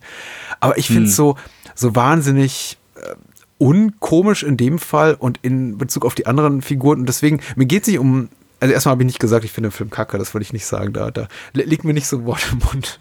Aber ich glaube, ich wollte nur vorbeugen dem Eindruck, den ich wirklich nicht äh, vermitteln wollte. Ich finde den Film aufgrund seiner, seiner Ideen oder der Komplexität oder der Tatsache, dass ich den Ideen nicht folgen kann, äh, schwierig oder, oder, oder schlecht, weil ich an irgendeinem Punkt das Gefühl habe, er ist zu konfus oder so. Da, also selbst wenn das so wäre oder ich sagen würde, ja, damals musste, hätte man die Animatrix gucken müssen, um dem folgen zu können, äh, sowas relativiert sich ja im Laufe der Jahre und natürlich kann ich den mittlerweile jetzt zum dritten, vierten Mal sehen und muss aber trotzdem mhm. sagen, damals wie heute finde ich die gemachten Punkte, die der Film eben auftut, relativ uninteressant. Also äh, The Matrix ist einfach ein Film, der für mich jedes, fast jeden interessanten Gedanken, die man zu dieser Welt, die die Wachowskis erschaffen haben, machen konnte, bereits ausgesprochen hat. Und jetzt versuchen sie sich an einem, an einem Worldbuilding, was eben so ins, ins Granulare geht und da irgendwie quasi nochmal so eine, so eine Metaebene draufzusetzen, die ich aber eben konzeptionell einfach uninteressant finde. Und in dem Moment, wo ich eben, oder mein Kopf oder mein Bauchgefühl sagt, ich finde das uninteressant, ich folge dir nicht mehr wirklich. Und so ging es mir auch damals beim Kinobesuch, als ja der Abspann lief und dann da stand uh, To Be Continued, war ich so, ah, okay, uh, was war jetzt los? Ich habe irgendwann aufgehört mitzudenken. Ähm, in dem Moment, wo, ich eben, wo mich die Hand nicht mehr interessiert, muss ich dann eben die Action packen oder die Figuren packen. Und die Action ist okay, die Ästhetik ist okay, aber die hm. Figuren hm. sind eben so, sind auserzählt. Trinity ist maßgeblich uninteressanter als im ersten Teil. Ja, ja, Morpheus ja, wird zu, eine, zu, einer Karikatur seiner selbst in meinen Augen. Neo ist einfach ein, ein, eine Gottheit, ein, ein Kampfsport treibender Übermensch, der in Videospielähnlichen Szenarien gegen äh, Rasta tragende Zwillinge, Maori-Krieger und Martial Arts Zwerge kämpfen darf, unter hier auf, auf Geheiß des Merowingers. Das ist alles so. Äh, für mich wahnsinnig uninteressant und dann gucke ich eben auf die ganzen Nebenfiguren und die finde ich auch alle doof. Den, den hier, den, den mhm. Bürgermeister oder Senator. Jada Pinkett Smith, wie gesagt, ich, ich mag Harold Perrineau, Smith, Bellucci, auch Lambert Wilson, auch der, der den Merowinger spielt. Ich, ich mag die alle, aber man, man gibt ihnen kein, kein, kein Futter, kein schauspielerisches, habe ich das Gefühl. Es, es bleibt alles so in Plattitüden hängen. Und das Schlimmste ist ja, für mich so, ja, ja. am, am, am meisten Mitgefühl habe ich noch mit Harold Perrineau, der, ähm, der Michael spielt in Lost. Und wie gesagt, der, der Erzähler ist in Oz und den ich immer gern mag in, in x Fernsehserien, in denen er mitgespielt hat, der den überwiegenden Teil des, des Films entweder sich mit seiner Frau zanken darf oder vom Computer sitzen darf und die und eben Zahlenreihen anguckt und dabei die Arme in die Luft reißen darf und yes, yes schreien darf. Und ich denke mir so, ja, das sind eine Menge Zahlen auf deinen Monitoren. ähm, das ist, das hat für mich nichts mit erzählerischer oder audiovisueller Dynamik zu tun. Und ja, ich, ach, ich möchte nicht, dass es hier so ein Rant wird. Es ist, ähm, ich finde so, es ist fast eine Unmöglichkeit, einen Sequel zu machen für, äh, zu The Matrix in meinen Augen. Und äh, ich glaube, dieser, dieser, dieser, dieser Ansatz, ähm, bigger, better, more explosions, more CGI, ist, ist war nicht unbedingt der richtige. Ähm, ja, da gehe ich mit, dass, dass der Film auf jeden Fall. Und so weißt du, drei, drei coole Figuren mit, mit schwarzen Mänteln oder Lederjacken und Sonnenbrillen oder drei, vier, fünf sind okay. Aber wenn plötzlich da Hunderte da stehen, denkt man so, das ist schon ein bisschen Karneval, oder? ähm, na, ja. sorry. Nein, nein, nein, da gehe ich, geh ich auf jeden Fall mit dir. Das, das kann ich auch nachvollziehen. Und das mit Neo ist wahrscheinlich dann so, dass das Offensichtlichste, ja, im ersten Teil hat man einfach noch so seine, sein, seine, seine, seine Geschichte war einfach so der Anker von allem, weil darauf ist es hinausgelaufen und zwar einfach sehr schön realisiert. Und hier, ja, äh, einzige Schwäche-Moment ist dann da, wo er sein, seine Hand gegen die Axt hält und es läuft mal ein Tropfen Blut runter, aber Ja. ansonsten ist er auch nicht wirklich in Gefahr. Und ja, die Fliegerei, ich meine, wurde auch schon zu Tode diskutiert, ja, äh, der kämpft zu lange und wenn er keinen Bock mehr hat, dann fliegt Ach er weg. so, also, ja. er, er, er, er muss nie kämpfen. Äh, jeder Kampf ist somit unspannend äh, und da gebe ich auch absolut allen Kritikern recht, dass da geht dann einfach auch eine Menge verloren. Aber, aber weißt du, das sind so, das sind so verquere Ansprüche an, äh, dass, dass, dass eine filmische Realität die Realität unserer echten Welt irgendwie reproduzieren muss, um spannend zu sein. Und da gehe ich zum Beispiel nicht mit, da bin ich auch, auch bei dir, wenn du zum Beispiel sagst, mir ist das egal. Also ich habe auch sowas gelesen, auch über andere Filme, so im Nachgang, von wegen so, ja, hätten sie einfach das gemacht, dann, aber weißt, wenn ich immer so denke, dann gibt es gar keine Filme hätte mal irgendwie die Figur in Film X am Anfang eine schlauere Entscheidung getroffen, dann wäre ihm das alles nicht passiert. Denken wir, ja, gut, dann wäre der Film nach acht Minuten vorbei gewesen. Das ist auch nicht so toll, oder? Ja, wäre, ja, wäre Arnie auf seiner, auf seinem Chopper da mit Edward Furlong im Arm mal irgendwie nicht den, den Kanal da in L.A. runtergefahren, sondern einfach eine Seitengasse abgebogen, bevor der, der, der Mhm. T1000 ihn im Truck einholen kann. Dann hätte keine, da wäre die Verfolgungsjagd vorbei gewesen nach 30 Sekunden, aber dann hätten, hätten wir eben niemals diese coole Actionsequenz gesehen. Das ist so, insofern, also Ja, kein ja, ja. Problem, Neo soll kämpfen. Tatsächlich, aber die Tatsache, dass er unverwundbar ist, ist tatsächlich ein, ein, ein strukturelles Problem des Films. Insofern, ich kann dem Film noch nicht mal einen Vorwurf machen. Der Film ist immer, immerhin so ehrlich, dass er sagt, hier, wir geben offen zu, wir haben hier quasi einen unbesiegbaren Protagonisten. Ähm, das ist einfach erzählerisch echte, echtes Handicap für uns, da Spannung zu erzeugen. Und die Lösung ist eben, also eine Mutmaßung der Wachowskis zu sagen, wir fokussieren uns eben auf die Figuren rund um ähm, Neo und beginnen, be, be, äh, bringen eben Morphos und Trinity vermehrt in Gefahr, um eben Spannung zu erzeugen, weil Neo ist ja nicht wirklich bedroht durch irgendwas, das ist ja eh schon unbesiegbar. Und ja, dadurch, dass eben Trinity hier so schwach geschrieben ist im Sequel, finde ich das eben so ein bisschen, ist es, war es für mich nicht die richtige Entscheidung. Also war es für mich eher so, ist für mich eher wenig gelungen. Ähm, das, das war, glaube ich, so der Punkt, den ich machen wollte. Also der Film setzt einen falschen Okay. Fokus. Und ich glaube, Matrix wäre ein wunderbarer Film für, ein- für ein Spin-off, wo jemand, äh, falls jemand sagen würde, okay, äh, das, das Universum ist unendlich faszinierend, der philosophische Ansatz dahinter spitze, Ideen wurden toll kommuniziert, tolles Worldbuilding im ersten Teil. Lass uns eine komplett neue äh, Gruppe von Figuren nehmen und deren Geschichte erzählen. Ähm, ich glaube, das hätte funktioniert, aber äh, ja, als Sequel nicht, nicht meine Tasse Ja. Tee. Dafür war es dann wahrscheinlich einfach zu schön äh, fertig erzählt. Im ersten Teil. Ja. Ja. Kann ich, kann ich verstehen. Ja. Aber ich, ich möchte zumindest beiden Fortsetzungen eine Sache zugute halten. Und das ist zumindest, dass es keine absoluten, keine safe Hollywood-Produktionen Na, sind. äh, ja. So, so nach dem Motto, ey, hier, wir haben im ersten so einen Erfolg gehabt, wir können jetzt, wir haben jetzt ein, ich sag mal, Massenpublikum geschafft anzusprechen, wir sind in der Popkultur verankert. Wir schauen jetzt, dass wir auch da das Publikum nicht verlieren, sondern sie haben hier gemacht, nein, wir machen jetzt hier kein schönes, äh, ja, Mal nach Zahlen Filmchen, was so auch dann jeder Zuschauer verstehen kann, ähm, sondern wir äh, machen es ein bisschen anders. Wir, wir machen zwei oder kleine Mindfucks. Absolut die, richtig, ja. Ja, und das ist zumindest dann, wo ich sage, in der heutigen Zeit ist da der Mut dahin, nicht primär von Filmemachern, aber wahrscheinlich dann von den Studios dahinter, ähm, ohne die ganze Filmwelt von heute kaputt zu reden zu wollen. Aber da ist ein bisschen der Mut verloren gegangen, solche Sachen dann auch äh, ins Kino zu bringen. Und das kann man zumindest da beiden Fortsetzungen zugute halten. Bist du damals nach dem Abspann, also bis zum Ende des Abspanns von Reloaded sitzen geblieben, um den Trailer für den dritten Teil zu sehen? Erinnerst du dich? Nee. äh, bin Ich wusste auch nicht, dass da noch was kommt. ich wusste es nicht. Das, äh, ja, äh, wir hatten Internet, aber da gab's, war ich noch nicht groß an, an, auf Messespots so extrem unterwegs, dass ich Mir ist, mir ist es diesmal das, aufgefallen, weil ich ihn zum ersten Mal in meinem Leben gestreamt habe, den Film. Und normalerweise ploppt ja immer unten rechts auf, so gucken Sie sich als nächstes an, was weiß ich. Ja, ne? ja. Und äh, das ploppt eben nicht auf. Und ich dachte, ach so, okay, ähm, ich, ich, äh, Nachtigall, ich höre die Trapsen, da, das, da könnte es vielleicht noch was kommen. Und ich bin zum ersten Mal reingeblieben und dachte, ach stimmt, da kommt ja doch ein Trailer für den dritten Teil. Und der ist nicht schlecht. Also ich muss sagen, ich, ich glaube, ich wäre damals sogar, hätte ein besseres Gefühl gehabt, hätte ich den damals gesehen, als aus dem Kino zu gehen mit dem letzten Bild, wie, ich glaube, ist es Bane, der da liegt? Auf dem Tisch? Ja, genau, Mhm. genau.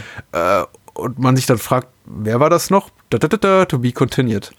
Ähm, und ich, ich bin da raus und dachte, äh, wie war's? Ich, ich glaube, hätte ich den Trailer damals noch gesehen für Revolutions, ähm, der dann irgendwie am Ende des, äh, des Abspanns läuft, hätte ich wahrscheinlich noch gesagt, okay, ja, komm, vielleicht, vielleicht wird es der dritte Teil, der dritte Teil retten.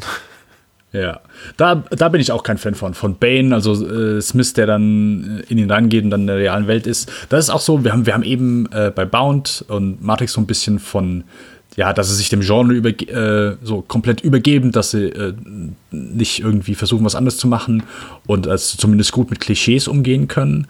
Und hier finde ich, da kommt es dann so ein bisschen so das Klischeehafte raus. Also gerade so das Ende mit, oh, bam, bam, bam. Es ist auf einmal Bane, den, ja, wahrscheinlich so die Hälfte der Zuschauer sich noch nicht mal dann überhaupt daran erinnern kann. Okay, ja, wer war das nochmal? Ist das jetzt Smith? Also, hä? Und ähm, das ist so, so etwas halbgar. Ja, ich glaub, die Kamera, Ich sag mal, so ein Film, so, also so der ganze, also alles, was so nach dem Architekten kommt, ist dann so, so ein komischer Epilog und, und Hm. ja, es, also ich glaube, manche wussten noch gar nicht, okay, soll ich mich jetzt auf die Fortsetzung freuen? Also es war einfach ein sehr komischer Moment, wo, wo der Film aufgehört hat. Hm. Äh, ich glaube, ich hätte es effektiver gefunden. Stell dir vor, sie gehen in diese Tür rein, wo der Architekt, also du siehst den Architekt nicht, aber sie gehen in diese Tür rein mit, äh, wo hier der Schlüsselmacher dann, äh, ja, Morpheus und, und Neo verlässt Ja, ja. und dann ist Schluss. Das wäre so ein effektives Ende gewesen, aber oder halt äh, quasi der Cliffhanger, den sie sich dann wohl nachher mitgedacht hatten, aber funktioniert auch jetzt so nach vermehrten Sehen, dass man weiß, wo es hingeht, wirklich nicht so gut. Wollen wir über Revolution- Revolutions sprechen oder sind wir noch nicht so weit? Äh, ich möchte gerne über Revolution sprechen, Patrick. Mach mal. Also äh, eine Sache, die man bei Reloaded, äh, weswegen mir auch Reloaded immer früher besser gefallen hat, war, der Großteil spielt in der Matrix. Gerade so ab der zweiten Hälfte ist es Ja, fast ja. ausschließlich nur noch. Und das ist dann so eine Sache, wo Revolutions äh, das komplett umgedreht hat, weil der Großteil spielt hier in der, äh, ich mach jetzt mal Anführungszeichen, in der realen Welt Ja. und nicht in der Matrix selbst, was äh, dann vielen anderen mit Sicherheit dann auch ein bisschen sauer aufgestoßen hat, weil es dann, ja, äh, keine coole Matrix-Action, sondern äh, eher karge, harte, traurige Welt. Ach, dabei ist die Nacht in Zion so toll, wie der hier Anthony Zerb da, der den Sen Senator spielt, da im Reloaded sagt. Einen tiefgründigen Austausch mit Neo. Ich habe mich auch gefragt, wie man da je irgendwie irgendeine Art von, weiß nicht, Bindung finden kann zu diesem Ort. Aber ich denke mal, ja, klar, wenn man in so einem Drecksloch lebt, dann ist natürlich auch Zion schön irgendwie nachts, wenn dann der Mond am nicht existenten Himmel scheint, der nicht existente Mond, ich weiß es nicht. Aber ja, das war, das war so ein Kritikpunkt. War das auch für dich äh, schwierig? Äh, ich habe das, das war so mit für mich auf jeden Fall einer der Hauptpunkte, weswegen ich gesagt habe, okay, Reload gefällt mir besser, weil da gibt es mehr Matrix-Action, um das wirklich ganz dumm und simpel runterzubrechen. Ja, war für mich damals mittlerweile, also ich ähm, jetzt als ich habe Reloaded habe ich auch öfter wieder gesehen als Revolutions. Da habe ich mich nicht mehr so häufig rangetraut und als ich den jetzt noch mal neu geschaut habe, konnte ich mich auch da eher mit anfreunden. Auch mit, ähm, mit dem großen Kampf in der Mitte, mit dieser Mac-Fight, Ja. der, den fand ich jetzt schon wesentlich guckbarer als damals. Damals habe ich mich dann auch, da, da hat man sich dann auch so, ja, da war man halt so der, der coole Filmsnob, ja, nur CGI ist auch sau kacke, aber der ist halt schon ordentlich gemacht auf jeden Fall. Klar, es ist viel CGI, aber schon durchaus als, ich sag mal, Highlight in der Mitte und dramaturgisch funktioniert der schon einigermaßen gut, würde ich schon sagen. Das Problem ist einfach nur, dass viele neue Charaktere sind und ich sag mal so, die Crew, also Morpheus, Niobe und Carrie Ann Moss, die du eigentlich in dem Kampf eher sehen würdest, siehst du halt dann eher wie so ein Großteil neue Charaktere. Und das finde ich schade, dass sie dann während der Zeit einfach nur damit Zeit verbringen, mit ihrem Raumschiff nach Zion zu kommen. Mhm. Ähm, und wo ich sie aber viel lieber dann da auf der Brücke sehen würde, dass die dort kämpfen. Was für mich einfach dramaturgisch ein bisschen mehr Sinn gemacht hätte. Mhm ich bin The Matrix Revolutions, glaube ich, gegenüber viel positiver eingestellt als im zweiten Teil. Das heißt nicht, dass ich mhm. ihn gut finde, aber ich finde ihn tatsächlich interessanter, weil er was Neues versucht. Ich habe eben das Gefühl, der Reloaded tritt zum großen Teil das bereit, was The Matrix bereits etabliert hat und sagt, mach das einfach nochmal in größer. Zum Beispiel, mhm. ich, ich hänge immer sehr an der Ästhetik und ich glaube, Wörter wie ästhetisch oder audiovisuell fallen bei mir tausendmal im Rahmen einer Podcast-Episode. Ist das eben einfach, weil ich, ich hänge mich weniger an, an, an, an der Erzählung auf. Ich bin kein großer Plot-Fan. Ich mag gute Plots, aber das ist äh, für mich nicht maßgeblich für den, für den Genuss eines Filmes, vor allem wenn ich den Film zum zehnten Mal gucke. Dann kenne ich den Plot und hm. dann achte ich immer auf andere Dinge. Deswegen audiovisuell äh, macht eben Reloaded vieles das, was das erste Teil schon macht, muss eben zehnmal größer und es funktioniert für mich nicht so gut. Zum Beispiel diese dehnbare Realität. Also im ersten äh, Teil haben wir eben ne, diese, diese Wolkenkratzerfassade, die dann eben so wie, wie eine große Welle schwappt. Äh, und das ist eben ein beeindruckender Moment. Und der zweite Teil sagt dann einfach, okay, wir machen das Ganze zehnmal auf dem Highway und irgendwie ne, Autos, Autos biegen sich und, und werden zerquetscht und LKWs und alles Mögliche. Und irgendwann sitzt du einfach nur da, also ich zumindest, und, und es, es langweilt mich. Die Action langweilt mich. Mhm. Ähm, und genauso wie diese ganzen Martial Arts äh, Kämpfe in allen möglichen Stilen. Das ist einfach, ich habe das im ersten Teil gesehen, es sah gut aus und es sieht nicht maßgeblich besser aus im zweiten Teil. Die, die Figuren sind schräger und es sind mehr. Neo kämpft eben nicht gegen zwei, sondern eben gegen fünf oder gegen 100 oder 1000 Agent Smith aber alles nur einfach größer, aber nicht maßgeblich anders. Und The Matrix Revolutions macht für mich zumindest da, da einiges, was ich noch nicht gesehen habe. Und das finde ich erstmal gut. Erzählerisch immer noch ein bisschen holprig. Die Figuren sind ja auch nicht better, besser. Das sind ja zum überwiegenden Teil die gleichen, die wir bereits im zweiten Teil gesehen haben. Und ich ist jetzt auch beim wiederholten Gucken, wenn dann eben alle, alle ich finde, das, das, das Make-up ist super, was äh, hier Commander oder Lieutenant Mifune da hat. Also als er da irgendwie hier von den, von den Kalamari niedergemacht wird und sein ganzes Gesicht ist so aufgesprungen und voller Wunden. Das sieht super aus. Aber dazu verstehe ich habe die ganze Melodramatik hinter seinem Tod nicht, genauso wie irgendwie die, das, das große Drama bei, beim Tod oder Ableben vieler anderer. Weil ich denke, ja, ich habe eigentlich gar keinen Bezug zu denen aufbauen können. Wer sind die? Wer hat mit wem gerade Eheprobleme oder Krach oder sonst was, irgendein Bi, vielleicht auch politischer Natur? Keine Ahnung. Also, tut mir leid, ich bin total oberflächlich. Gucke ich einfach nur darauf, wie, wie, wie, wie gut sieht das Ganze aus. Und Revolutions ist eben für mich so ein bisschen, ich fand es interessanter. Also diesen großen zentralen äh, Fight um, um Zion finde ich zum Beispiel durchaus beeindruckend. Klar, irgendwann denkt man schon, es ist genug, so in Minute 25 oder so. Aber es sieht fantastisch aus. Ähm, irgendeine Figur schreibt irgendwann mal, it, it, it's pissing metal was diese ganze Sequenz auch sehr gut zusammenfasst. Ja, dachte ich mir, ja, genau ja, das. Und ich wünschte, äh, die Wachowskis würden öfter mal solche Profanitäten einfach bringen. Nee, stattdessen muss, müssen dann selbst Nebenfiguren, äh, wie am Ende hier von Reloaded, glaube ich, irgendwie Bane sagen, I dreamed a dream, but now the dream has gone from me. Oder sagt das äh, Neo? Ich glaube, es sagt Neo am Ende.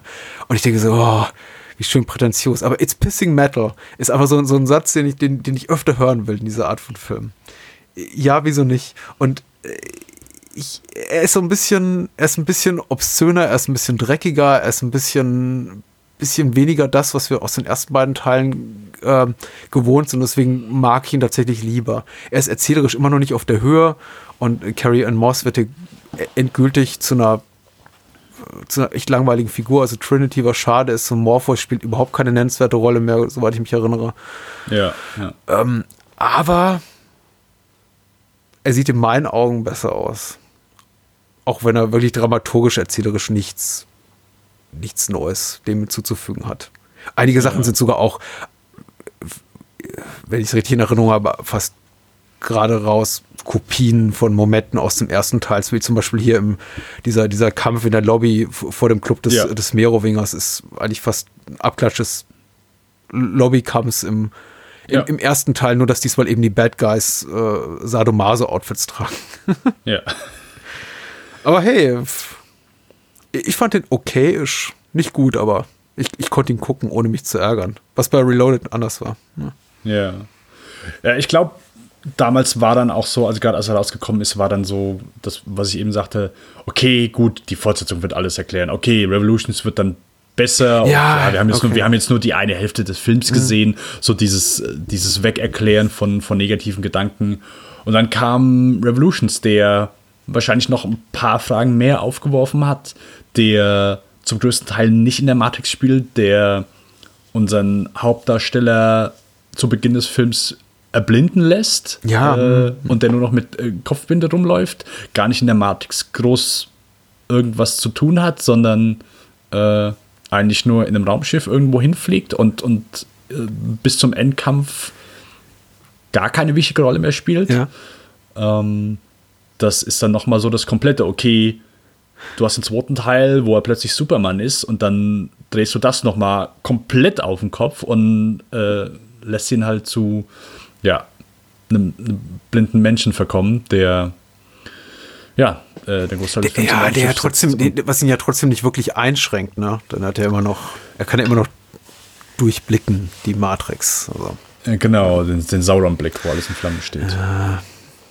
Das ist eben auch so der Punkt. Das ist, äh, wie, wie schon im, äh, da in Bezug auf Reloaded angesprochen, das ist eben auch ein Handicap einfach, das die Figur an sich hat. Also in diesem, in Revolutions im wahrsten Sinne des Wortes, nämlich dem, mit, mit dem Handicap, dass er eben mit Blindheit gestraft ist, dann aber wiederum eben so eine gottgleiche Kreatur ist, die dem, die quasi darüber steht und trotz, trotzdem eben wunderbar funktioniert, bloß eben einfach eine andere, mit einem anderen Blick auf die Welt guckt, würde ich mal sagen. Das ist eben es ist schwierig. Ähm, Ich, ich habe am meisten Spaß gehabt tatsächlich in den, in, im, im ersten Drittel des Films, als Neo wirklich lost ist in dieser, in dieser äh, Subway Station. Ähm, da Hat mir relativ am meisten, also auf rein erzählerischer Ebene am meisten Spaß gemacht. Auch da war ich nicht wirklich so emotional groß involviert, als dass ich sagte, ja, oh, was, was haben die ihm da jetzt erzählt, äh, zu erzählen, die Menschen, die er da trifft. Auch fand ich dieses Konzept des, des äh, Trainmans sehr schön gespielt von Bruce Spence aus, aus dem Mad Max-Film, der dann Gyro Captain spielt. Ähm, äh, das Konzept auch ein bisschen zu, zu über, übererklärt, auserklärt, wie auch immer. Aber grundsätzlich nicht, ni- nicht verkehrt. Aber das ist, glaube ich, so das einzige, das, das letzte Mal, dass sich der Film wirklich noch auf der Ebene, äh, was so, ähm, ich würde mal sagen, ambitioniertes Erzählen betrifft, Mühe gibt. Und danach ist es eigentlich nur noch, okay, jetzt legen wir alles in Schutt und Asche. und ähm, das harmoniert nicht so wirklich mit dem, was, was Reloaded aufgebaut hat, zumindest äh, wie sich die Wachowskis gewünscht haben und was am, am Anfang von, von Revolutions ist. Ähm, und ich glaube, das hat auch viele enttäuscht. Und ich, also ich meine, äh, meine Wahrnehmung ist, korrigiere mich da bitte, Frage auch an dich, ist, dass Revolutions noch mal negativer aufgenommen wurde als Reloaded. Weil ich glaube, da einfach viele Ja. en enttäuscht waren, dass es keinen vernünftigen Payoff gab. Ja, ja, ja, auf jeden Fall. Äh, würde ich auch so, ich meine, Revolutions hat es dann so final abbekommen von, von allen, die sich bei Reload noch zurückgehalten haben, gesagt haben, gut, ich mochte ihn jetzt nicht so sehr, aber ich hoffe dann, dass Revolutions dann das passende Puzzle und Bindeglied dazu ist. Was es, äh, was es natürlich ist, aber mh, ja, ich, Leute haben sich einfach sowas wie den ersten gewünscht. äh, nicht mehr so eine komplette Dekonstruktion der Heldenreise und das, äh, ja, alle Hauptdarsteller nur noch Programme sind und das ist ein Programm, das sich selbst schreibt und äh, das, also ich glaube auch am Anfang die, also diese U-Bahn-Station mit dem Trainman und äh, mit dieser Familie, ja, wir sind ein Programm und äh, das ist auch ein Programm, so, dass sie da halt, was im ersten Teil noch, ich sag mal, moderat gehalten war, Ja. aber dass sie da halt gemacht haben, ja, jetzt, jetzt gibt es hier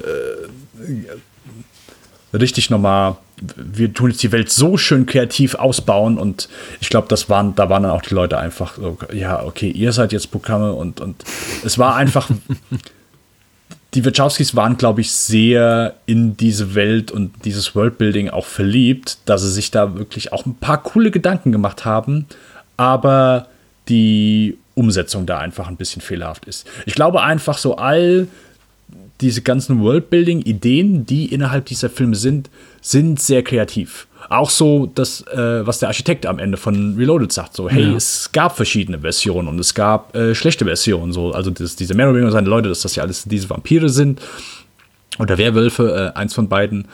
Ähm, Ja, ja. das sind ja schon kreative Ideen. Die haben sich ja durchaus schon ein paar Gedanken gemacht. Aber ich glaube, und das merkt man auch bei Revolutions, dass dann hier einfach äh, die Umsetzung hängt. Und mit der Umsetzung meine ich einfach, dass all die Ideen nicht Hand in Hand gehen mit der Story, die sie erzählen. Und dass das so ein bisschen at odds miteinander ist, dass mhm. du auf der einen Seite einfach diese Ideen hast, aber dass du es nicht einfach vernünftig mit der Geschichte, die du jetzt erzählst, so, ja, der finale Kampf der Menschheit, aber dann sind hier Programme, eine ganze Familie und das, das Programm hat sich selbst geschrieben und das Programm schreibt äh, das und das und die müssen jetzt hier irgendwie raus und ähm, beim ersten Mal schauen, beim wiederholten Schauen fragt man sich, wie passt das alles überhaupt zusammen? Das ist für mich kein stimmiges Gesamtbild mehr. Es sind einfach verschiedene ja, Elemente, die hier zusammengeworfen werden. Ähm, und da haben dann, glaube ich, auch viele Leute, ich natürlich dann auch beim ersten Mal gesagt, ja, okay, gut, hier, ihr habt mich verloren. äh, ich habe hier nicht das Gefühl, dass, dass ihr hier noch eine vernünftige Story erzählen wollt, sondern dass ihr einfach, keine Ahnung, Käse macht. Und ich kann das, ich kann das nachvollziehen, weil das ist halt so beim, beim, beim ersten Mal schauen, geht das, geht das auch komplett so weg. Mhm. Und ich gehe auch mit, dass das bei wiederholten Sichtungen nicht komplett ersichtlich ist. Mhm. Aber ich glaube, dass zumindest ein Teil, und das macht das dann so, hey, deswegen gucken sich manche Leute das immer noch mal wieder an, dass zumindest irgendwas da ist, was Leute zurückkehren lässt. Hey, hier, okay, die Filme sind nicht absolute Gurke, sondern es ist in erster Linie der Vergleich, weil da hapert es ja, glaube ich, am meisten dran. Es ist einfach der Vergleich mit dem ersten Teil. So ein absoluter Evergreen Popkultur-Cocktail, der einfach alle weggehauen hat, der alles neu, der hat äh, Kampfszenen, Action-Szenen, Philosophie, der hat alles, hat der mhm. auf, eine, auf ein Level gehoben, wo Leute gesagt haben, okay, wow, das ist möglich. Und ich glaube, sie haben sich halt gesagt, okay, gut, wir können keine vernünftige Fortsetzung dazu machen, wie du eben schon gesagt hast. Also machen wir was komplett Verqueres. Und das ist dann dabei rausgekommen. Es sind beides Filme, die ich nicht, die ich beide okay finde. Ich kann die mittlerweile gucken, ohne dass mir Schaum aus dem Mund kommt. Sehr schön. Aber ich sehe immer noch Schwächen. Ich sehe, dass der Film, die Ideen des Films und die eigentliche Story nicht Hand in Hand geht bei beiden und dass ein paar auch so, ja, wo man so die Augenbrauen nach oben zieht und sagt, okay, gut, ich verstehe jetzt nicht, warum ihr das reingepackt habt. Aber ich denke, es ist eine reiche Welt. Und ich würde nie sagen, hey, guckt euch den Film wegen der Welt an. Also das ist, das, äh, ich, äh, das, das war immer so die Ausrede von Leuten, die äh, die Hobbit-Filme verteidigt haben. Da würde ich jetzt behaupten, da wird es bei mir nie so weit kommen, dass ich die verteidigen werde. Die, das, okay, vielleicht gibt es in ein paar Jahren, äh, sieht es anders aus, aber da würde ich aktuell äh, nein, nein, nein, nein. Ich glaube, daran wird sich nichts ändern.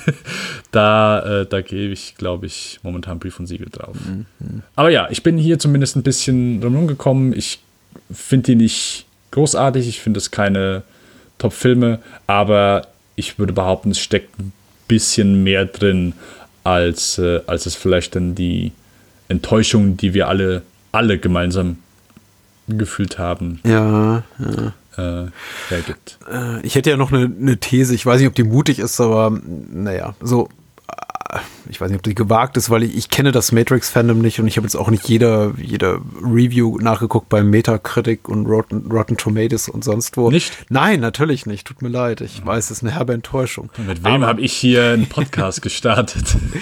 ich wollte hinzufügen, dass ich mal mutmaße, jetzt auch gemessen an dem, wie ich uns beide über die Filme reden höre, dass ich glaube, Revolutions dadurch gewinnt für mich, weil ich weniger, weil ich ähm, weniger interessiert oder investiert war an äh, Reloaded auf einer erzählerischen, dramaturgischen Ebene, während du, glaube ich, noch irgendwie so dabei warst und du, glaube ich, auch vielleicht auch den längeren Atem, die Ausdauer hast, um zu sagen, ja, was steckt da drin? Vielleicht ist da doch irgendwo noch eine interessante Idee oder eine Figur. Und ich glaube, Menschen, die wirklich in, in, in der Matrix auch, auch geistig wie emotional, also intellektuell wie emotional investiert sind, die vielleicht auch das Computerspiel gespielt haben, die sich die Animatrix DVD gekauft haben, die weiß ich wahrscheinlich irgendwelche Novelizations und so gelesen haben, die natürlich von Revolutions enttäuscht sind, weil die Wachowski schon im weitesten Sinne sagen, alles super interessant, oder? Aber komm, jetzt, fuck it, jetzt, jetzt lassen wir einfach hier die, die, die, die Welt in tausend Stücke fliegen. und dann auch nicht mehr wirklich locker lassen. Das ist ja einfach nur ein einziges Rock'n'Roll-Konzert dann bis zum Ende. Ähm, auch apropos Rock'n'Roll, auch wirklich, ich finde toll orchestriert von Don Davis, der, der gerade diesen finalen Schlusskampf zwischen Agent Smith und Neo super trägt seinen Score. Ich finde die Bilder noch nicht mal besonders gut ich, ich fand ästhetisch eigentlich immer eher schwach, so den Schluss, den, den, den Schlusskampf, auch dieses ganze äh, Regen zwischen Wolkenkratzern und äh, also es hat sich für mich ziemlich schnell erschöpft. Aber der Score, ja. fantastisch.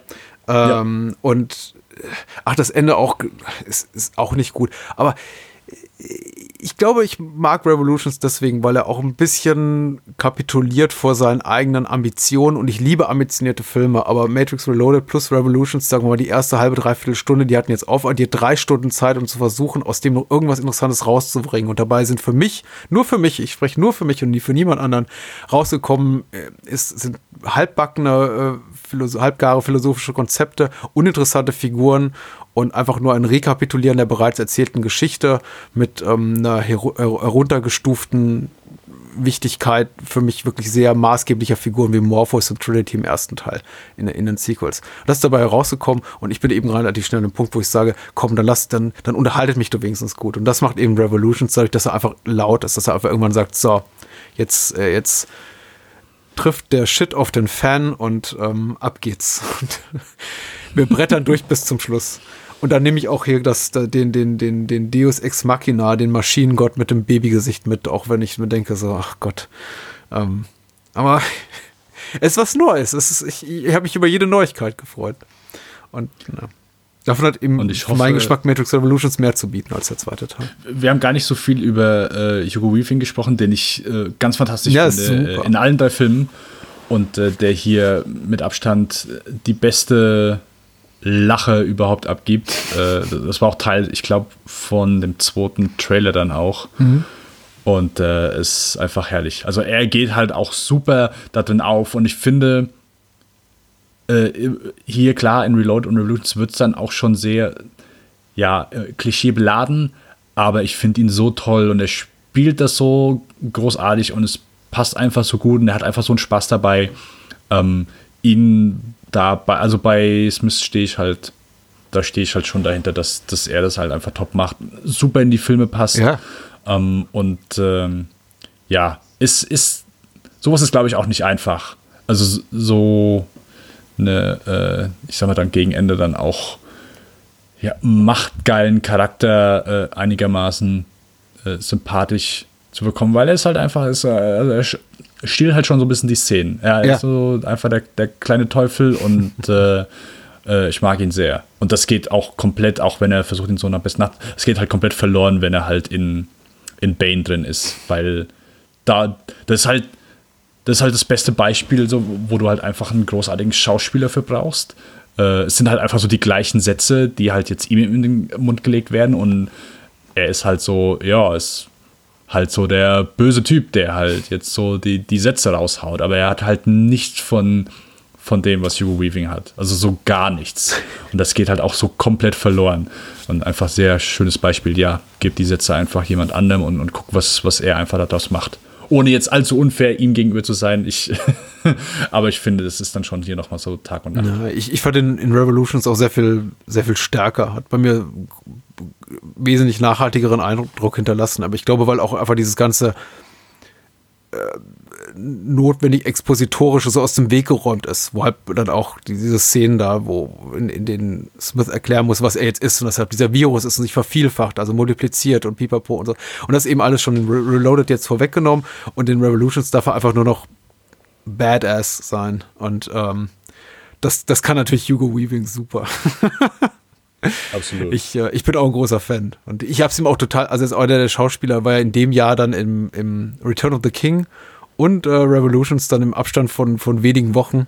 Und es, ich, ich habe es ihm absolut gegehört, dass er in diesen zwei Mega-Filmreihen dann eine der tragenden Rollen spielt, ähm, die unterschiedlicher nicht sein könnten. Also die Reihen sowohl inhaltlich als auch seine Rollen darin. Ähm, ich finde, ich, ich mag ihn auch sehr. großer, großer Fan. Ja, sehr schön. Äh, gibt, es, gibt es irgendwas, wo du sagst, hey, das würdest du jetzt gern noch Nein, ich hätte es gern andersrum gehabt, damit ich irgendwie positiv das beenden kann. Aber ich bin ein Riesenfan, ich bin ein Riesenfan von Bound. Ich schätze The Matrix auch immer sehr, sehr und die Sequels eben weniger. Und ich hätte gerne mit irgendwas äh, diese, diese, diese Episode beendet, das ich sehr mag. Aber ich bin sehr glücklich mit dem, was wir gesagt haben und freue mich auf den zweiten Teil der Wachowski. Filmografie. Äh, ohne, dass wir es jetzt äh, macht vielleicht auch mehr Sinn im nächsten, äh, in der nächsten Folge, aber Matrix 4 ist bestätigt, also Ja. Seht, also ich, okay, natürlich seh, sehnt man sich nicht danach, aber bist du zumindest gespannt, was das wird? Oder ist es dir so egal? Also, Ich werde den auf jeden Fall sehen. Also ich, ich Ja. denke, ich bin jetzt noch relativ indifferent, weil einfach der Hype noch äh, ein, zwei Jahre entfernt ist. Wir werden ja. Jupp. sicher noch einige Zeit warten können. Und natürlich Jupp. jetzt, unmittelbar nachdem ich jetzt die Sequels nochmal gesehen habe, denke ich mir, ah, okay. Brauchst du nicht unbedingt, aber das Ja. denke ich mir eben auch vor jedem Star Wars-Film und am Ende renne ich dann doch rein. Und ähm, so ist das eben. Nein, Ja. ich, ich bin schon einigermaßen neugierig und ich glaube, das wird man dann auch in der nächsten Episode dann vielleicht noch mehr hören als ähm, dieses Mal, wo ich wirklich sehr unreflektiert fast, glaube ich, euphorisch war, beziehungsweise auch kritisch. Ich, ich halte die Wachowskis für sehr interessante Filmemacher. Auch sehr problematisch in dem, was sie tun öfter. Das ist, trifft oft auch gar nicht meinen Geschmack, aber sie sind niemals uninteressant und deswegen, glaube ich, konnten wir uns auch sehr gut auf die beiden hier einigen. das, äh, das denke ich auch. Und gerade so, die- ich sage so, die nächsten Filme werden dann auch, ja, gibt zumindest dann, glaube ich, interessante Diskussionen. Ich habe Cloud Atlas noch nie gesehen. Ich habe nur das Buch gelesen von David Mitchell, aber den Film habe ich nie gesehen. Da hast du mir ein Buch voraus und bist ein Film zurück. Bin mal gespannt. Ja, äh, Patrick, ich glaube, du hast mit der Ach so, ich muss das jetzt abmoderieren. So, ja, danke schön fürs Zuhören. Das war von Dennis Bastian. Ich möchte absolut, ich möchte, ich möchte nochmal ganz wirklich unterstreichen, man sollte Dennis Bastians ähm, äh, Podcast-Projekt auch hören. Lichtspielcast, ähm, der war jetzt in letzter Zeit ein bisschen rar gemacht, äh, er und seine Co-Hosts, aber der ist absolut hörenswert, immer hörenswert. Nicht nur die Episoden, die Dennis und ich gemacht haben, sondern generell tolle Filmrezensionen, immer sehr sympathisch. Und hört doch auch bitte Banos Kino und äh, Spin-Offs wie die Banos Kino Extended Edition und das ABC des Films. Wir sind immer für euch da. Noch irgendwas? ich meine, wir haben keine jetzt irgendwie Startnext-Kampagnen oder Crowdfunding-Plattformen, wo man uns irgendwie die Millionen zuschießen muss. Von daher alles okay, oder? Äh, alles okay. Wir hoffen einfach, dass ihr ein bisschen Bock mit uns drauf habt. Äh, also gern auch dann, äh, wir müssen mal noch schauen, äh, dass wir dann, äh, wo es dann überall gepostet wird und so weiter. Das ist jetzt alles noch so ein bisschen unklar, aber dass wir da auf jeden Fall, ja. Also ich glaube, wenn man bis hierhin gehört hat, dann ist es auch fast egal, wo wir es gepostet haben. Dann hat man es Ja, geschafft. ja. Und wir machen damit Speed Racer weiter, glaube ich, ne? das ist richtig. Speed Racer. Sehr schön. Speed Racer. Super. Speed Racer. Cool. Nächstes Mal moderierst du an. Äh, geht in Ordnung. Okay. bis dann. Ciao. ciao, ciao.